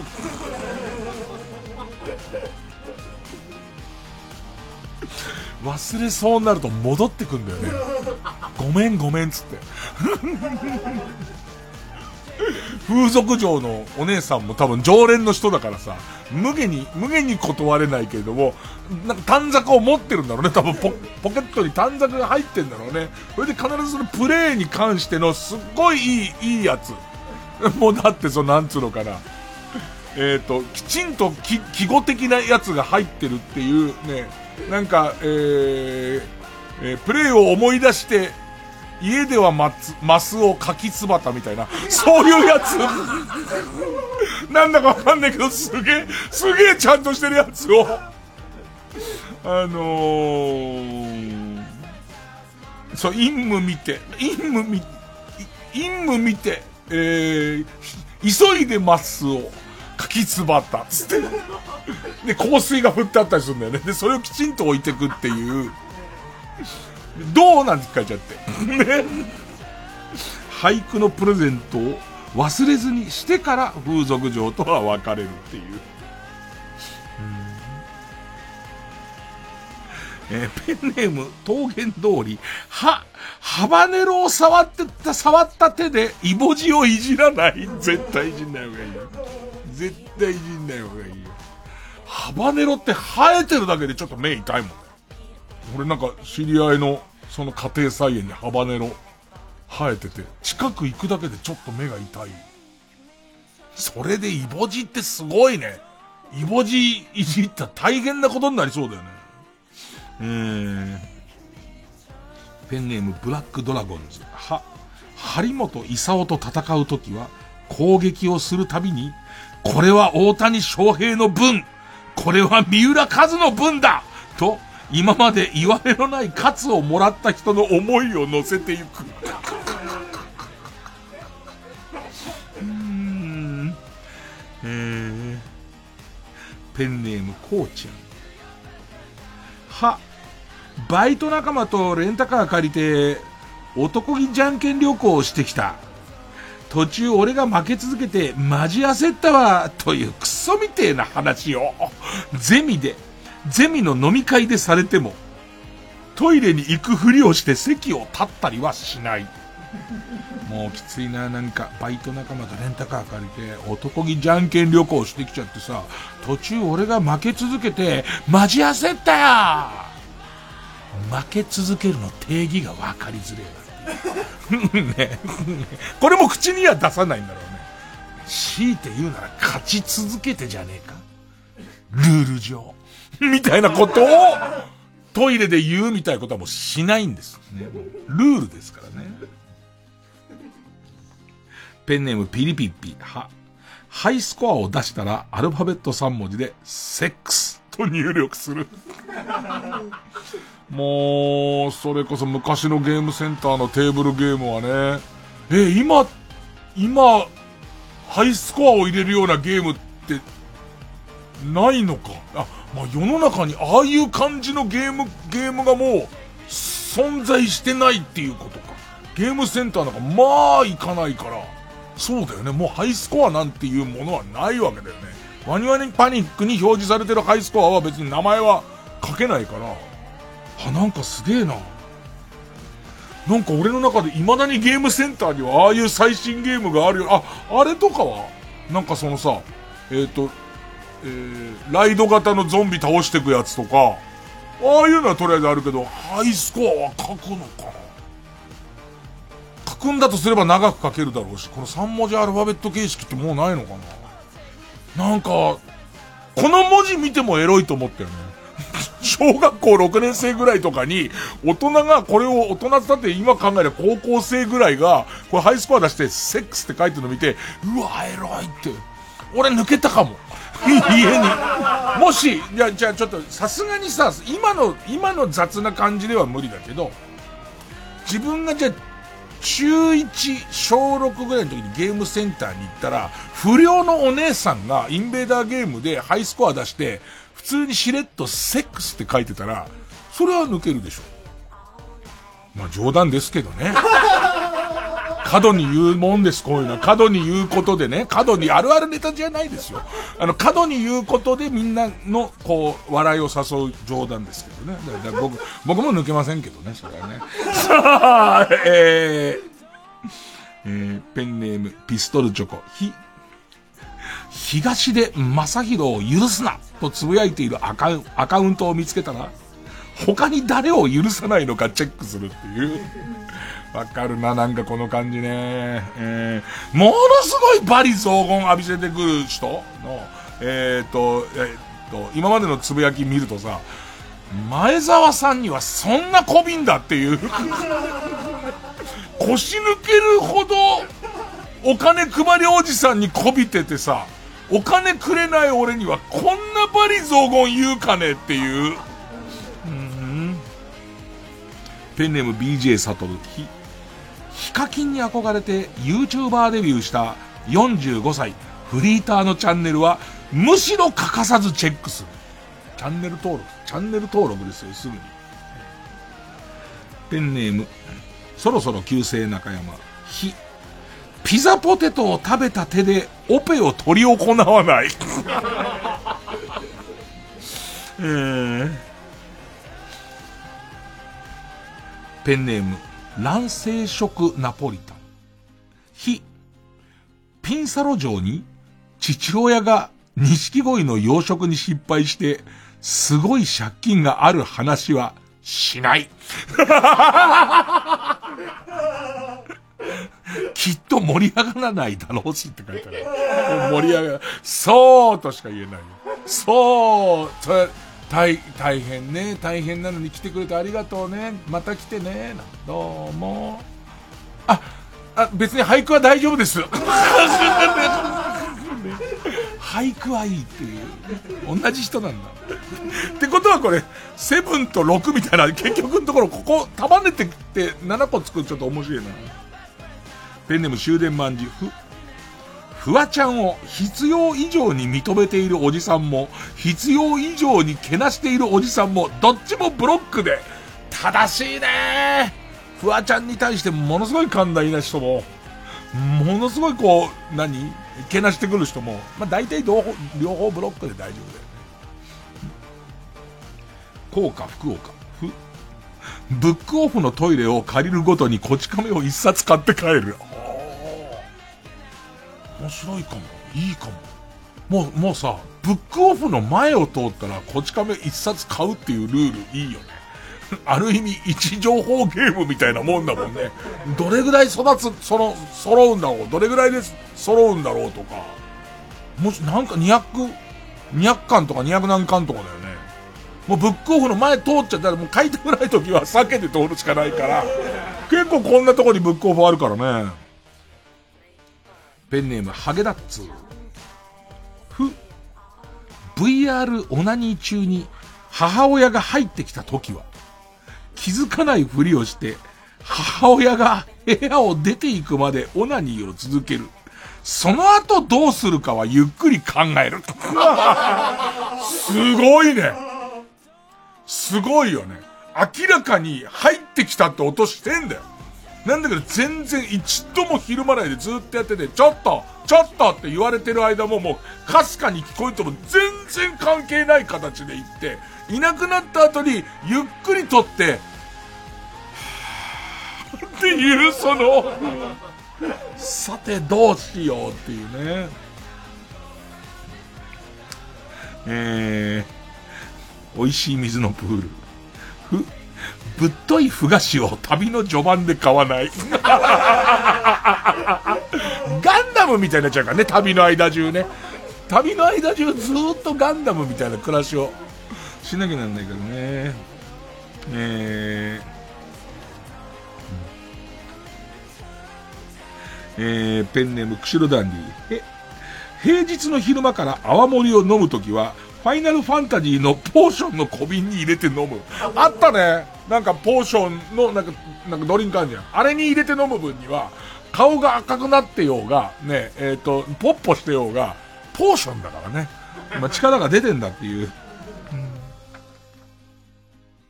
ペンネームソフィーと双子の姉妹。え、ヘリウムガスを吸ったら、自分からも少し寄せに行く。俺もやっちゃうな、なんかわかるよね。こんにちはって言っちゃうよね。ヘリウム吸ったからにはね。うん、えー、ペンネーム、高価福岡。ほ。ボートレースに行くときはあらかじめスイカに帰りの電車賃分を入れておく。すごい賢い。絶対使っちゃうからっつって。それケツの、ケツの毛まで抜かれちゃうからっつって。スイカに入れとけば、これだけは使わない。ペンネームソフィーと双子の姉妹。ほ。ホンジャマカの石ちゃんの色紙が家に、店にあったら、ホンジャマカの石ちゃんの色紙が店にあったら、とりあえず、メレンゲの気持ち見てきましたか？ぴったんこカンカン見てきました。のどちらかを言ってみて、何かサービスが受けられるかどうかを試してみよう。ラスト。マイペース。ほ。干し芋と一緒にネグリジェを干さない。ね。干し芋は干し芋の、ね、ハンガーにして、ね、ネグリジェはネグリジェのハンガーにしましょうっていうことですね。さあ、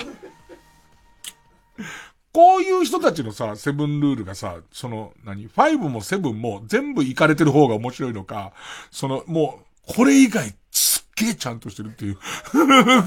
これ以外普通の親孝行の話とかしてるのに、6だけ突然、えー、干し芋と一緒にネグリジェを干さないって書いてある方が面白いのかね。うんさあ、行きます。えー、続いてこちら。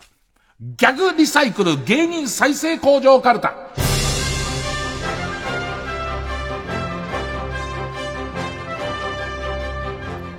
なんか噂によると、トロサーモンの、あの、久保田くん、ラジオ聞いてた説、聞いてた説で、ツイッターに、あのー出してほしいっていう、この、ハードルは高いけど、敷居は高いけど、あの、この番組出してほしいって書いてくれたっつって。久保田くん出すわけないだろう、生だぞ。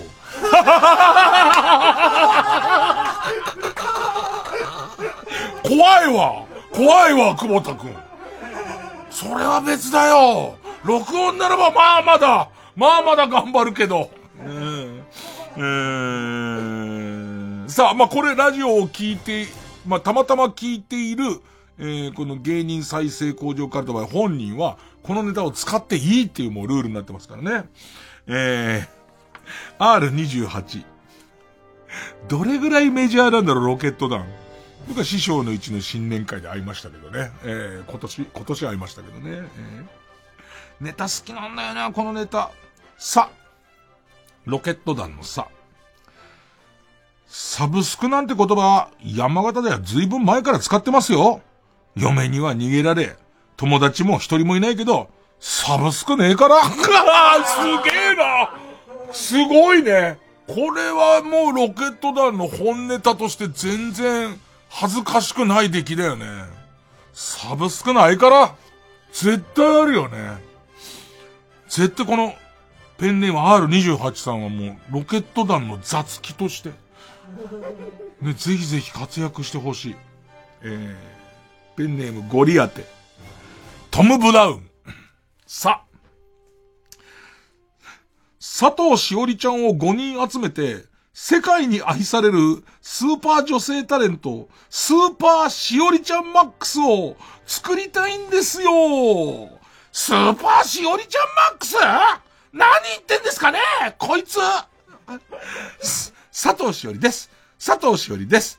佐藤二郎です。坂上忍です。佐藤しおりです。合体あれ？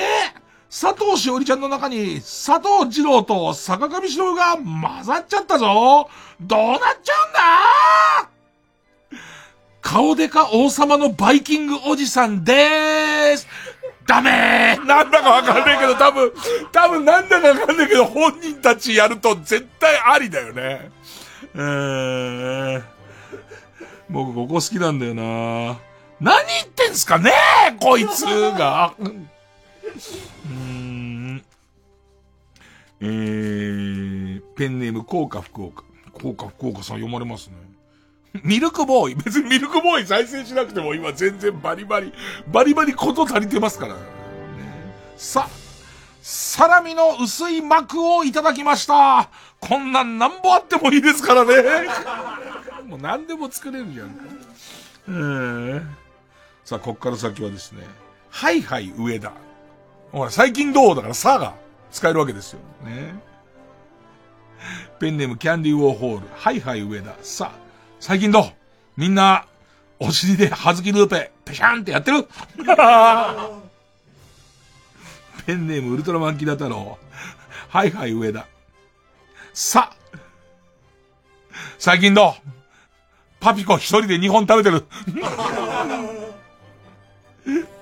ペンネーム土壌クリニック。はいはい上田。さ、最近どう？ハンドスピナー、くるくるってやってるハンドスピナーもなくなったね。なくなったりっていうかさ、何だったのかね、ハンドスピナーってね。ブイーンってやって、祈祷のギリのところ、ふふふなんつって。ね、俺はやらない。今ラジオの前で、そうそうそうなんて言った人はもうド変態です。えー、ペンネーム、昨日から捻挫。いつもここから。いつもここからはいろんな手があるからね。うーん。さ、さんま御殿で、さんま御殿でテレビで初めて見るアイドルが長いセリフの自己紹介してるね。かわいいね。あ、このパターンね。さんま御殿でテレビで初めて見るアイドルが長いセリフの自己紹介してるね。かわいいね。耐えられなくなって途中からちょっと早口になってるね。かわいね。あるよね。なんかもう、マネージャーとびっくりするぐらい練習してきたやつをやり始めてんだけども、周りが、うわーなんか始めたねっていう顔してるから、その空気のこの圧を感じて巻きが入る感じね。うー。ペンネームインドカレー。小梅太夫。さ。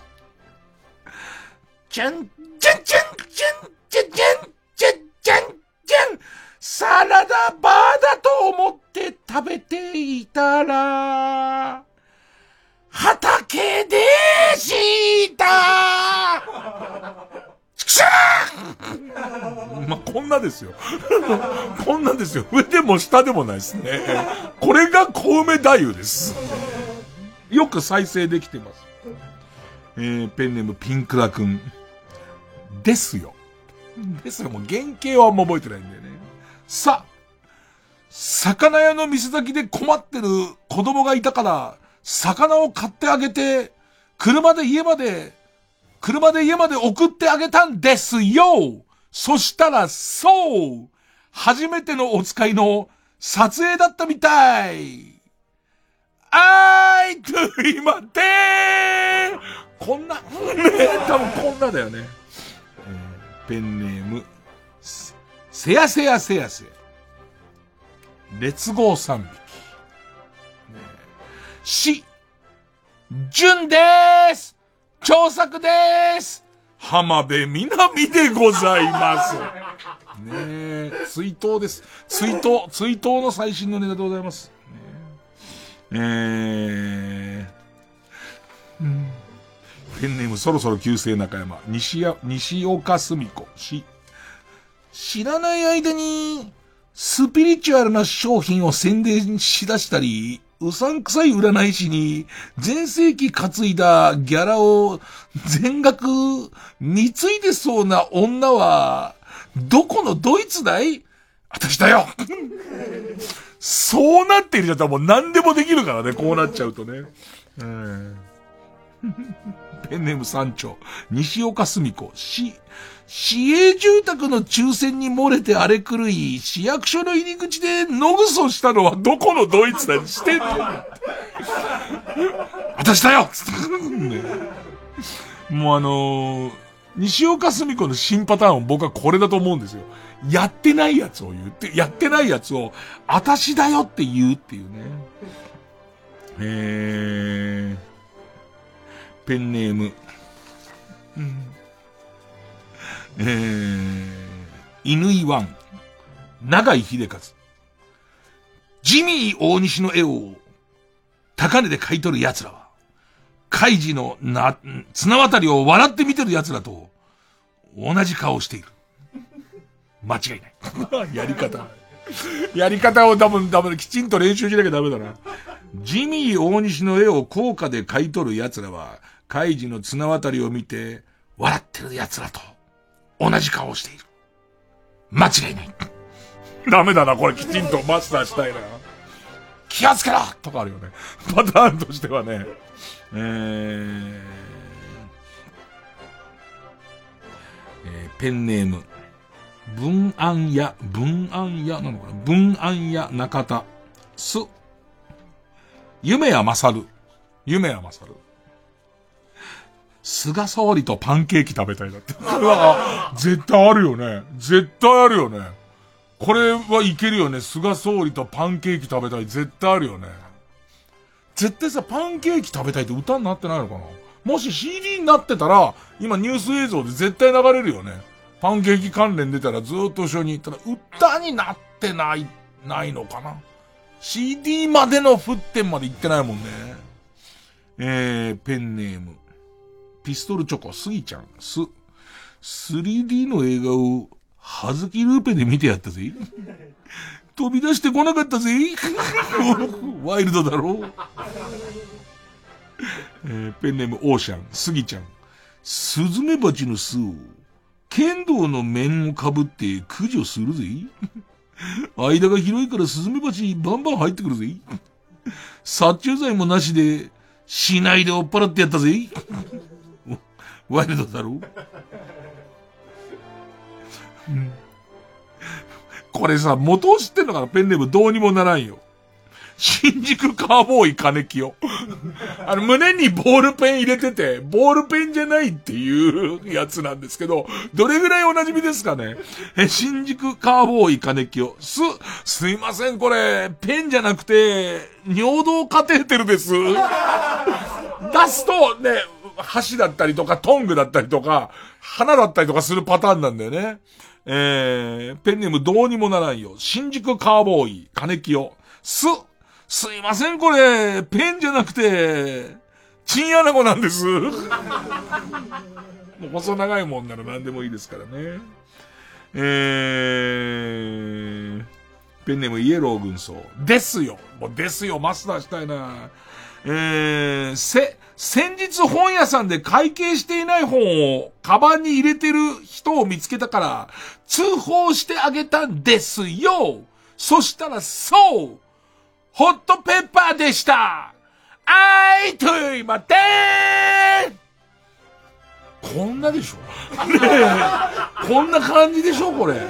これも別にこの書いてくれたイエロー軍曹さんも俺もこんな感じでしょ？基本的に。えー、ペンネーム今日から捻挫。いつもここから、せ、切ない時やってないけどね。切ない時は。切ない時セリナが、ノロカヨのアイドル時代の暴露ネタのために呼ばれている時切ないね逆転、逆転しかもノロカヨちゃんのエピソードを言いに来てますからね。えーペンネームラッちゃん、せ。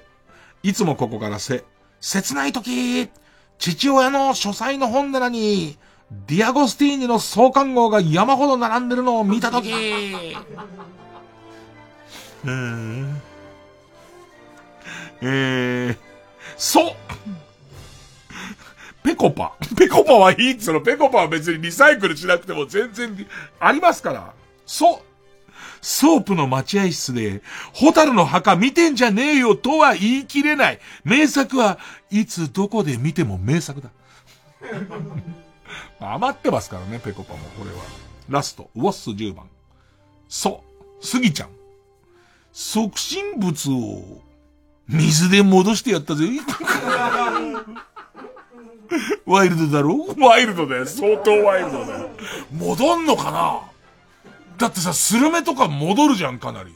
重曹水かなんかでスルメつけとくと、結構なイカに、イカに近いのに戻んだよ。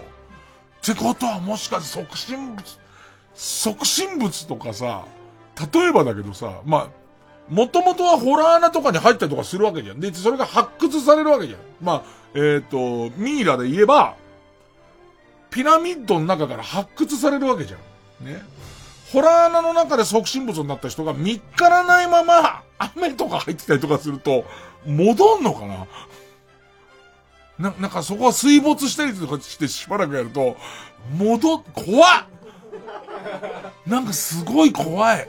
えー、さあ、リスナー投票でございます。えー、勝ったと思う方のカルタが、俺のセブンルール6番目カルタなら、メールの件名にカタカナでセブン。ギャグリサイクル芸人再生工場カルタが勝ったと思う人はメールの件名にカタカナでギャグと書いて、メールの本文の方に住所、氏名、年齢、電話番号を書いてこれからかかる曲の間に送ってください。投票は1人1回で抽選で3名様にバカ力カードをプレゼントします。えー、メールアドレスは baka.tbs.co.jp baka.tbs.co.jp です。で、その曲が西方香織で黒いエレキ受付開始。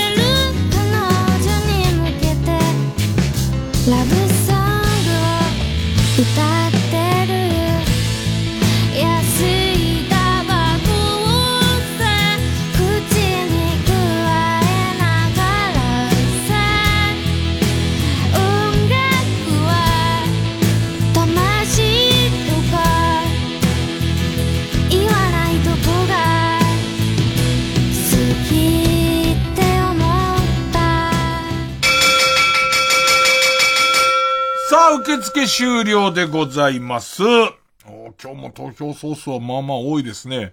えー俺のセブンルール6番目カルタ、451票。ギャグリサイクル芸人再生工場カルタ、502票。勝ったのは、ギャグリサイクル芸人再生工場カルタ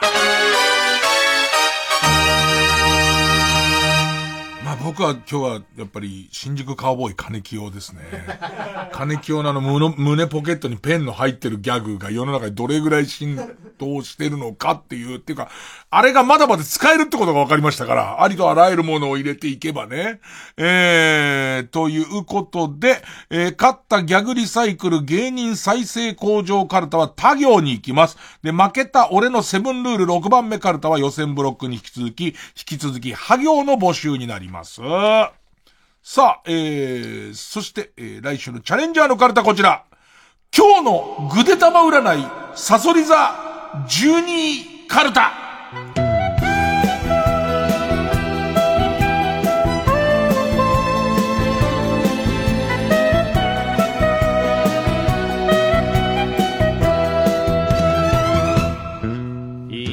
さあ、TBS の早時でやっている、えー、ぐでたま占いコーナーで、サソリ座が12位の時に書かれている言葉がテーマのカルタです。えーと、デビュー戦敗れたんだね。えー、あ行です。あ行。ペンネームウルトラマンキダ太郎。あ、アサッシンが数ある凶器の中からピザ切りローラーをチョイスして、あなたの命を狙ってくるよ。必ずアドバイスはつくる。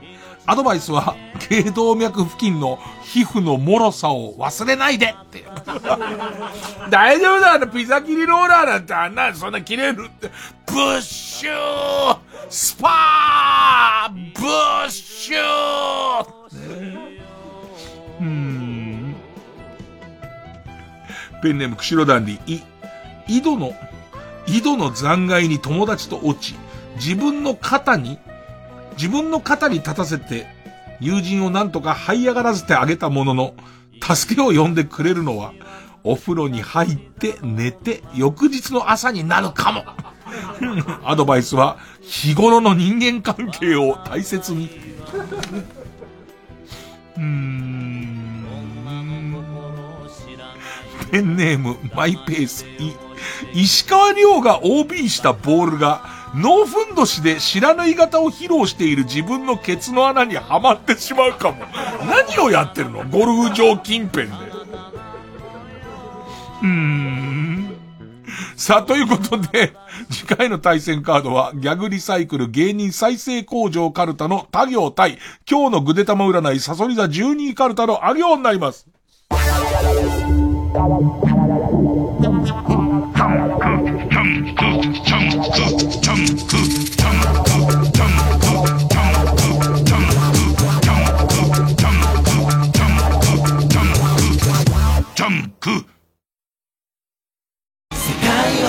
東田住太です。ニューシングル「明日の形」はこんな今だからこそみんなで一つになろうという思いで制作しました。ニューシングルリリース記念コンサートどうぞお越しください。TBS ラジオ公演「東の住忠ライブツアー2020明日の形」ニューシングル「明日の形」発売を記念した「東の住忠ライブツアー」開催決定。11月1日日曜日江東区文化センターホールで開催。チケットは各プレイガイドで絶賛販売中。お問い合わせは03-5114-7444ネクストロードまで。毎週金曜夜12時からの「マイナビラフターナイト」では今注目の若手芸人を紹介しています。ゆうザトウイチ見て泣きます？すごい大人。空っぽだよ。入れてこい。マイナビラフターナイトは毎週金曜夜12時から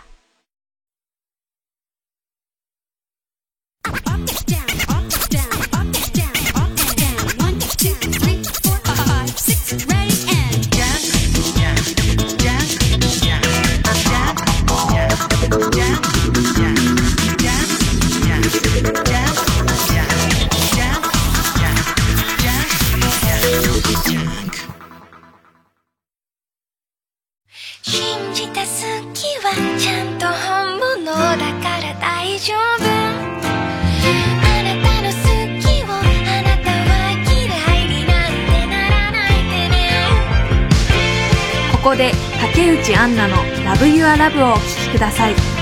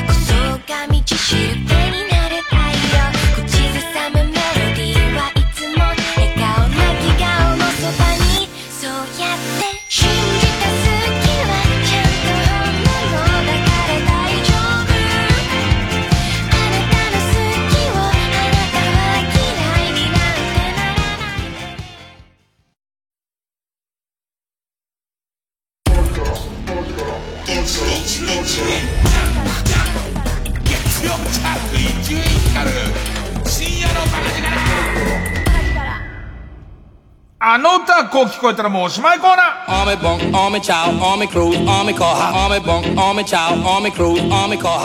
さあ、このコーナーは皆さんからの曲の聞き間違いを募集するコーナーです。えー、まず一人目です。えー、元歌ビューティーペアの駆け巡る青春のこの部分です。駆け巡る駆け巡る青春のこの部分ですからね。基本は駆け巡る青春で聞こえるはずなんですけどね。こう聞こえちゃいました。明らかに、人糞。人のなんですよ。チリシがついてますから。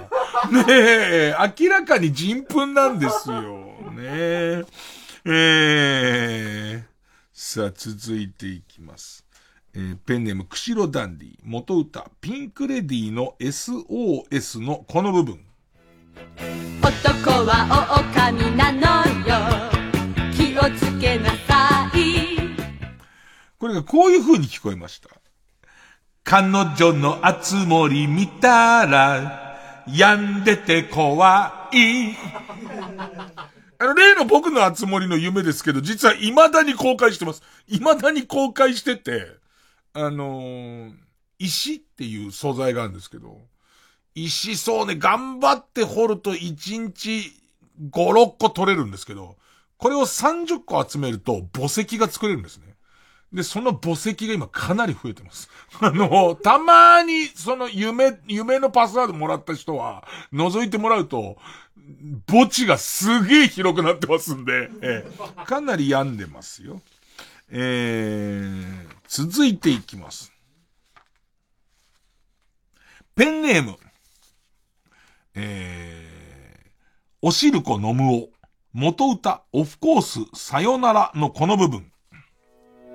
もう終わりだねなんかオフコースのさよならってすごいね。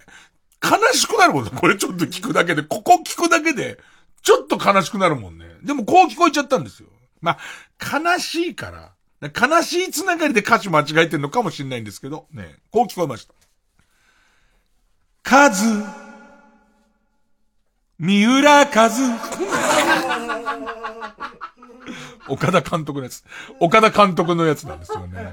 あの雰囲気で、な、雰囲気つか自分がこう、すごいどんよりしたのとこう重なっちゃったのかな。えーえ、ペンネーム、静止力減衰感。まあ、男かな。静止力減衰男。え、元歌同様、あんた方どこさのこの部分です。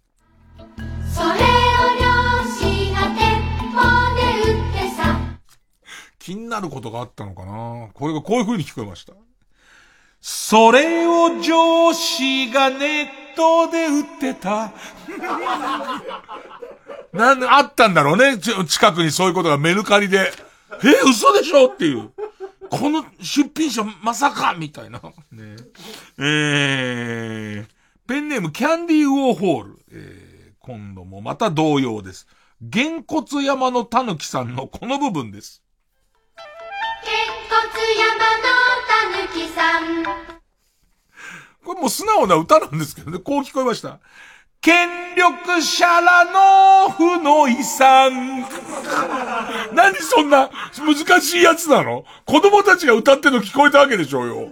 幼稚園の前通ってみんな歌ってんのを、子供たちがみんなで声合わせて、権力者らの負の遺産って歌わないでしょ。絶対歌わないでしょ。おかしいでしょ。ねえさあ、えー、ペンネームウルトラマンキダ太郎。元歌、大杉久美子、ロックリバーへ。あのね、アライグマラスカルのテーマですね。この部分です。白爪草の花が咲いたらこうださまあ楽しいアニメの楽しげなね、えー、テーマソングですけどね。これはこういう風に聞こえました。何かの肉と何かの肉をこねて焼くハンバーグ。何の肉だ？何の肉をこねているんだよ、ね、何かのなんですけどね。何かの肉と何かの肉。まあ、こねちゃえばね、だいたいハンバーグにして焼いてしまえば大体大丈夫ですからね。あの、皆さんもあの、変な声が聞こえたなっていう、まあ、この歌詞変だなと思ったらもうここ送ってください。お待ちしてます。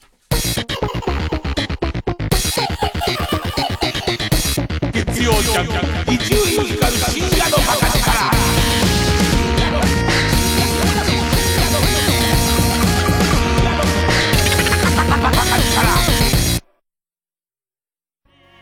TBS ラジオ公演ミュージカル「生きる」が再び戻ってきます。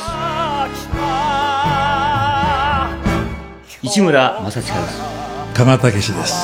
僕らがミュージカル「生きる」で主人公渡辺寛治の役をダブルキャストで演じます。当時不治の病とされていた胃がんになり死んだように生きていたこれまでの人生を悔い自分の残りの人生をかけて市民のため未来の子供たちのために小さな公園を作るという物語です、えー、こういう時代ではありますが少しでも皆様と心を通わせるいい舞台になることお誓いします。10月9日より日生劇場で上演します。詳しくはミュージカル「生きる」で検索ください。TBS ラジオジャンク。この時間は小学館中外製薬マルハニチロ伊藤園ホテルズ総合人材サービス新生梱包他各社の提供でお送りしました。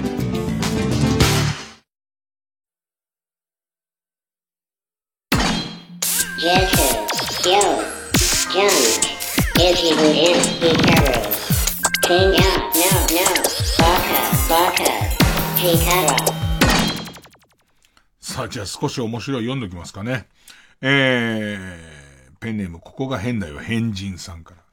スーパー歌舞伎、半沢直樹。もうありだよね。てかもうほぼまんまで、だってワンピースとかあるんだから、むしろ半沢直樹のスーパー歌舞伎はあるよね。えー、ペンネーム、えー、ブラックドラゴンズさん。少し面白い。少し面白いことを報告してくれればいいんですからね。えー、ドライブ中お腹が痛くなり、ここなら絶対誰も来ない、来ないだろうという場所に駆け込んだら、古いうんこがありました。むしろ嬉しかったです。人間が行くとこですよ。人間という動物がうんこがしたくなると本能的に見つけちゃう場所ですよ。あの、象の墓場みたいな。そういうところにあなた行き着いたと思うと、それは嬉しいことですよね。肛門、肛門アナル閣下。長谷園の関東風カニ玉の CM で出川さんが関東？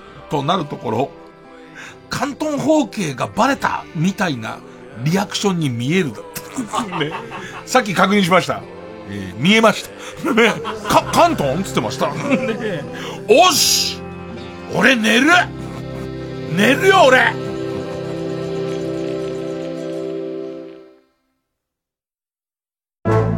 いよいよ再始動 TBS ラジオ公演大和ハウスプレゼンツ熊川哲也 K バレエカンパニー海賊。熊川哲也が捧ぐバレエ史上空前のスペクタクルアドベンチャーが3年ぶりに帰ってくる。愛闘争裏切りの連鎖。衝撃のクライマックスがあなたを待ち受ける。10月15日から18日まで渋谷文化村オーチャードホールにて上演。さらに K バレエ初オンラインライブの配信が決定。詳しくは K バレエ海賊で検索。TBS ラジオ 90.5MHz